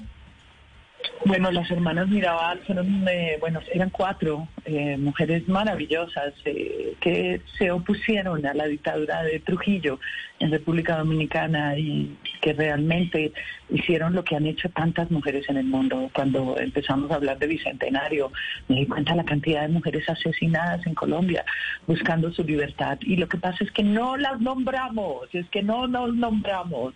Y miren lo que es el colegio. En el colegio em, que tenemos Madame Curie y, y posiblemente Manuela Sáenz, pero los referentes femeninos no existen. Así que hay que empezar a nombrar, hay que empezar a hablar de lo, del trabajo que han hecho las mujeres en el mundo.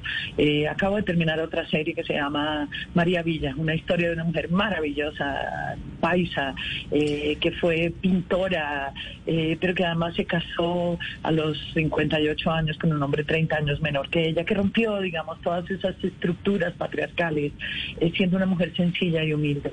Todas esas nombres, todas esas mujeres tendrían que estar en el colegio, en la historia que nos cuenta eh, porque la historia no la hicieron los hombres, la hemos hecho hombres y mujeres. Claro. Alejandra habla de las novelas, de las series, de la televisión, pero ahora, Ginette, también existen las redes sociales y uno lo que ve son agresiones permanentes por igual para hombres y mujeres. ¿Qué tanto eh, esas redes sociales hoy están generando violencia de género, Ginette?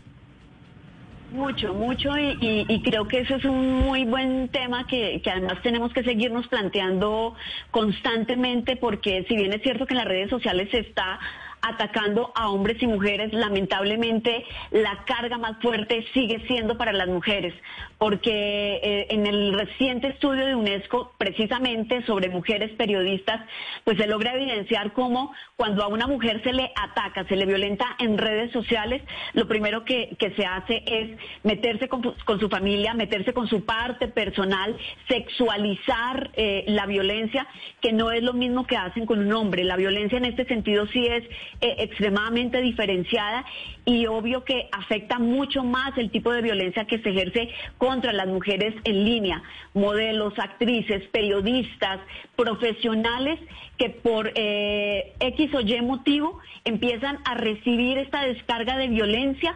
Muchas de ellas terminan retirándose de las redes. En el caso de las mujeres periodistas, terminan autocensurándose. Y en el informe de la UNESCO es muy claro, eh, cuando se entrevista a más de 600 mujeres periodistas a nivel mundial, eh, que el 89% de esas 69 periodistas admiten que en este momento están afrontando violencia de género a través de las redes sociales por expresar sus opiniones o por hacer su trabajo.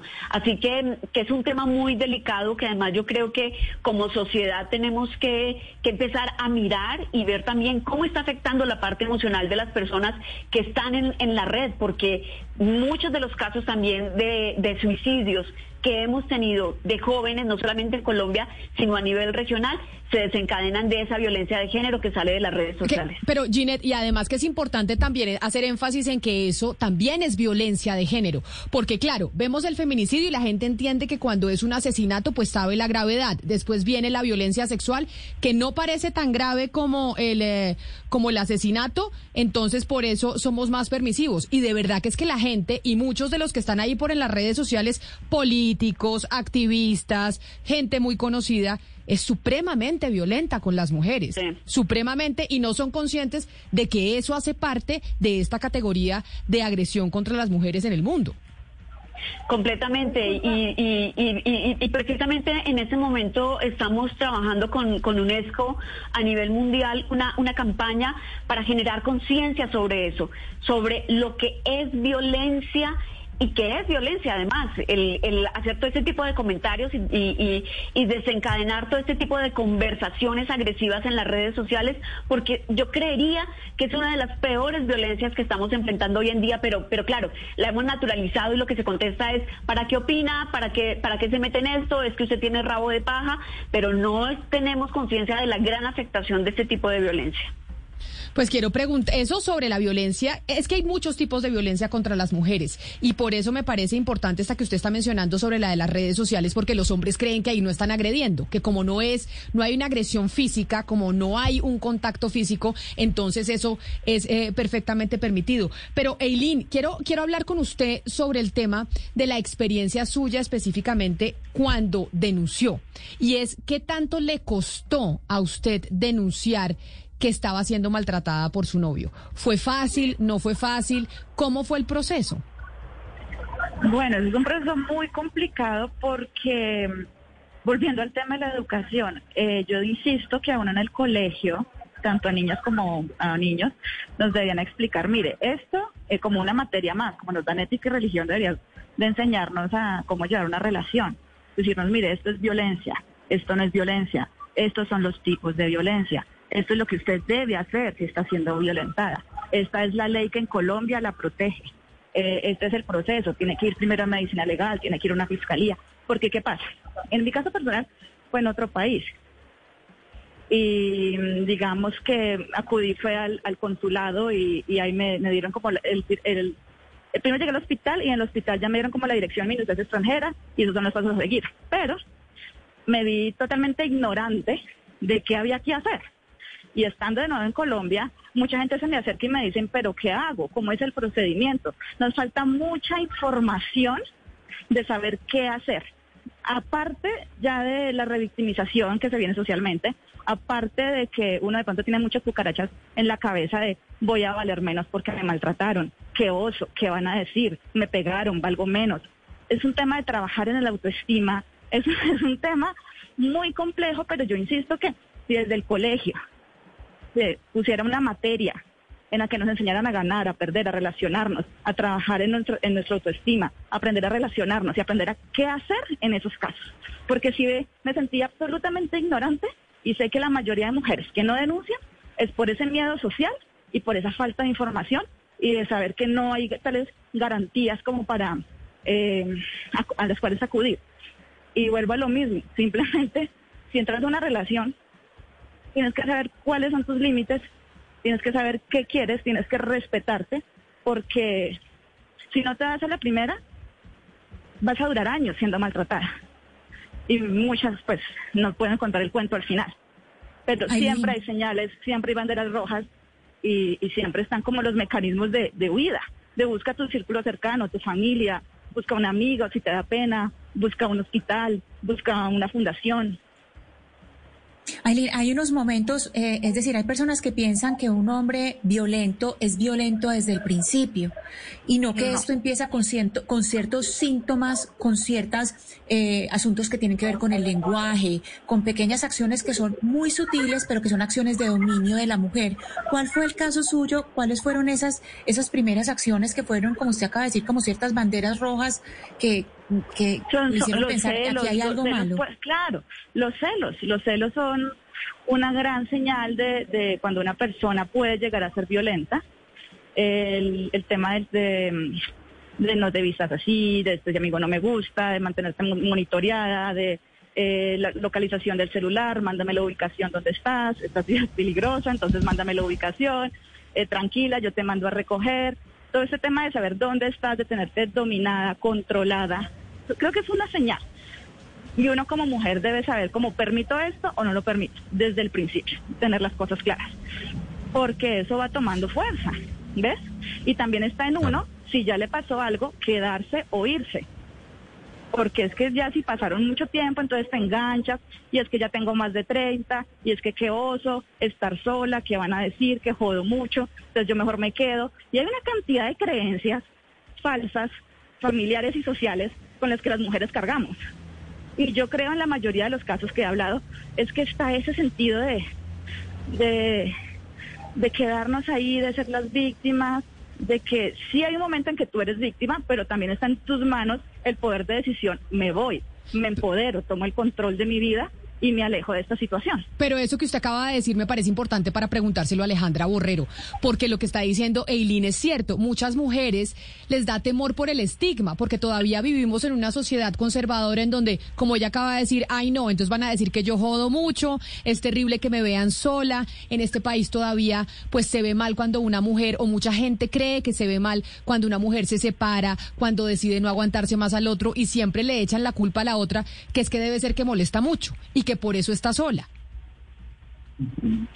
Pues eh, realmente, primero felicitarte, Aileen. Eh, me encanta oírte y sobre todo sabiendo que fuiste víctima de la violencia. Creo que mm, hemos sufrido todas las mujeres de violencia muchas veces sin darnos ni cuenta.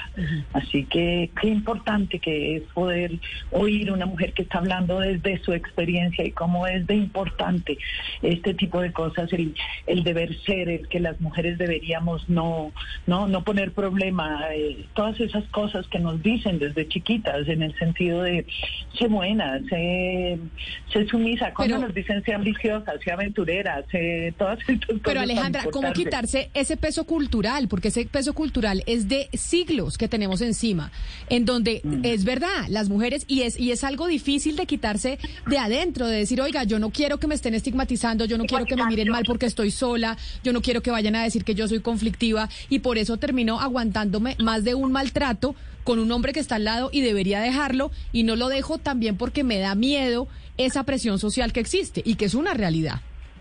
Claro que sí. Puedo decir que en Colombia, por estadísticas, una mujer aguanta siete años, siete años temas de violencia y tienen que ver con todo esto. Pero realmente cuando ya estás sola, cuando estás en tu casa, cuando tienes que vivir el día a día, las mujeres empiezan a, a, a darse cuenta que es más importante. Perdón, ¿no me oyes? Sí, la escuchamos perfecto, la escuchamos perfecto. Alejandra. se da uno cuenta que es más importante la vida, que es más importante la felicidad de cada uno y bueno, como Aileen, muchas otras mujeres han ido tomando fuerza para cambiar eh, ese estigma, porque realmente eh, esta nube que es como la sociedad que nos va a juzgar, pues eso no existe cuando estás solita en tu casa y cuando realmente estás viviendo con el enemigo en la casa. Claro. Hablando de falsas creencias, Ginette, hay una falsa creencia que dice que la violencia eh, hacia las mujeres únicamente ocurre en los sectores populares, los sectores en donde no hay educación, en donde no llega la educación y la presencia del Estado. Pero hay que decir que también la violencia hacia la mujer llega a estratos sociales que han tenido la oportunidad de estudiar. ¿Es así? ¿Usted cree que todavía esa falsa creencia de estigmatizar a los sectores populares y más pobres sigue existiendo? Gonzalo, es, es, es así tal cual. En ayer yo he recibido denuncias, testimonios y a mujeres que buscan ayuda de estratos 6. Eh, y cuando digo estratos 6, son mujeres que ustedes conocen, mujeres muy conocidas en este país, mujeres que tienen un nivel educativo muy alto, pero además un nivel social extremadamente alto. Eh, y, cuando pasan esas cosas, uno queda sorprendido porque creería que por tener tanta educación puede acceder de la mejor manera a todas las rutas de atención o a buscar ayuda. Y, a mí eso, créanme que, muchas veces me, mueve más el alma que los casos que atendemos eh, de estratos más bajos, porque lo que siento es que son mujeres que están secuestradas que están secuestradas en su creencia de que ese estatus económico eh, las tiene que sostener ahí, entonces por eso se tienen que aguantar los golpes, la humillación y tienen que salir a dar la mejor cara públicamente en las fotos de las revistas del jet set y en los círculos sociales, pero el infierno que ellas están viviendo en sus casas es increíble. Así que la violencia de género no tiene estrato social. Seguimos creyendo que efectivamente a las que matan son a las que no estudian, a las que son del barrio popular, a las que son de la comuna, pero tenemos casos de feminicidios de estratos altos que son realmente dramáticos y con, y con un peso adicional, que la plata compra todo. Entonces, esos victimarios que han asesinado a esas mujeres de estratos altos compran a los jueces, pagan a los jueces y están impunes eh, sin haber pagado un solo día de cárcel, pero además violentando a otra mujer. Así que, que, la violencia de género no tiene estrato y tiene un peso muy grande para las mujeres que lamentablemente, como le decía Aileen, eh, por esa falta de amor propio, por esa falta de autoestima, pues no toman la decisión de controlar las riendas de su vida ellas mismas, pero, pero, pero es dramático realmente, es muy dramático.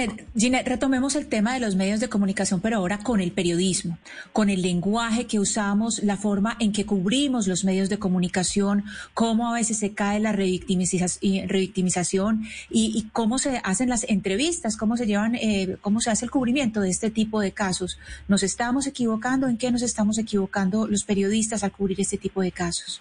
Bueno, estamos equivocados desde que existen los medios de comunicación y yo, eh, ustedes saben que llevo muchos años capacitando a, los periodistas en las redacciones porque es increíble que todavía no sepamos diferenciar un feminicidio de lo que muchas veces titulamos como el crimen pasional. Y todavía se sigue viendo y uno sigue escuchando a periodistas que hablan de crímenes pasionales cuando eh, le están poniendo toda la carga a la víctima y no al victimario.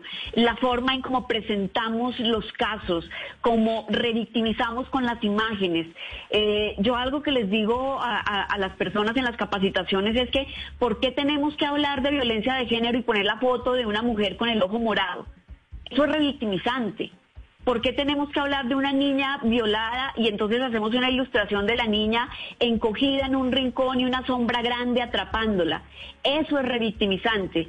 Eh, y, lamentablemente nos falta mucha educación y mucha capacitación para entender que los medios de comunicación tenemos gran parte eh, de, la solución, por lo menos, o del aporte más, más grande para que se empiece a cambiar ese chip machista y sobre todo esa concepción de que hay cosas que tienen que ser naturales porque sí, porque la Biblia lo dice o porque siempre ha sido así, porque desde el inicio de los tiempos eh, eh, la mujer ocupa un lugar en la sociedad y el hombre otra y ya, así tiene que ser. Y, yo creo que lamentablemente los medios de comunicación y, los periodistas hemos contribuido de, de una manera inequívoca a exacerbar ese tipo de violencias. Pues hoy es 25 de noviembre, el día en contra de la violencia de género. Y precisamente por eso hoy teníamos esas tres maravillosas mujeres a quien les damos las gracias por habernos acompañado y habernos enseñado un poquito. Falta mucho por aprender, falta mucha pedagogía por hacer, pero creo que vale la pena escucharlas hoy y muchas veces más.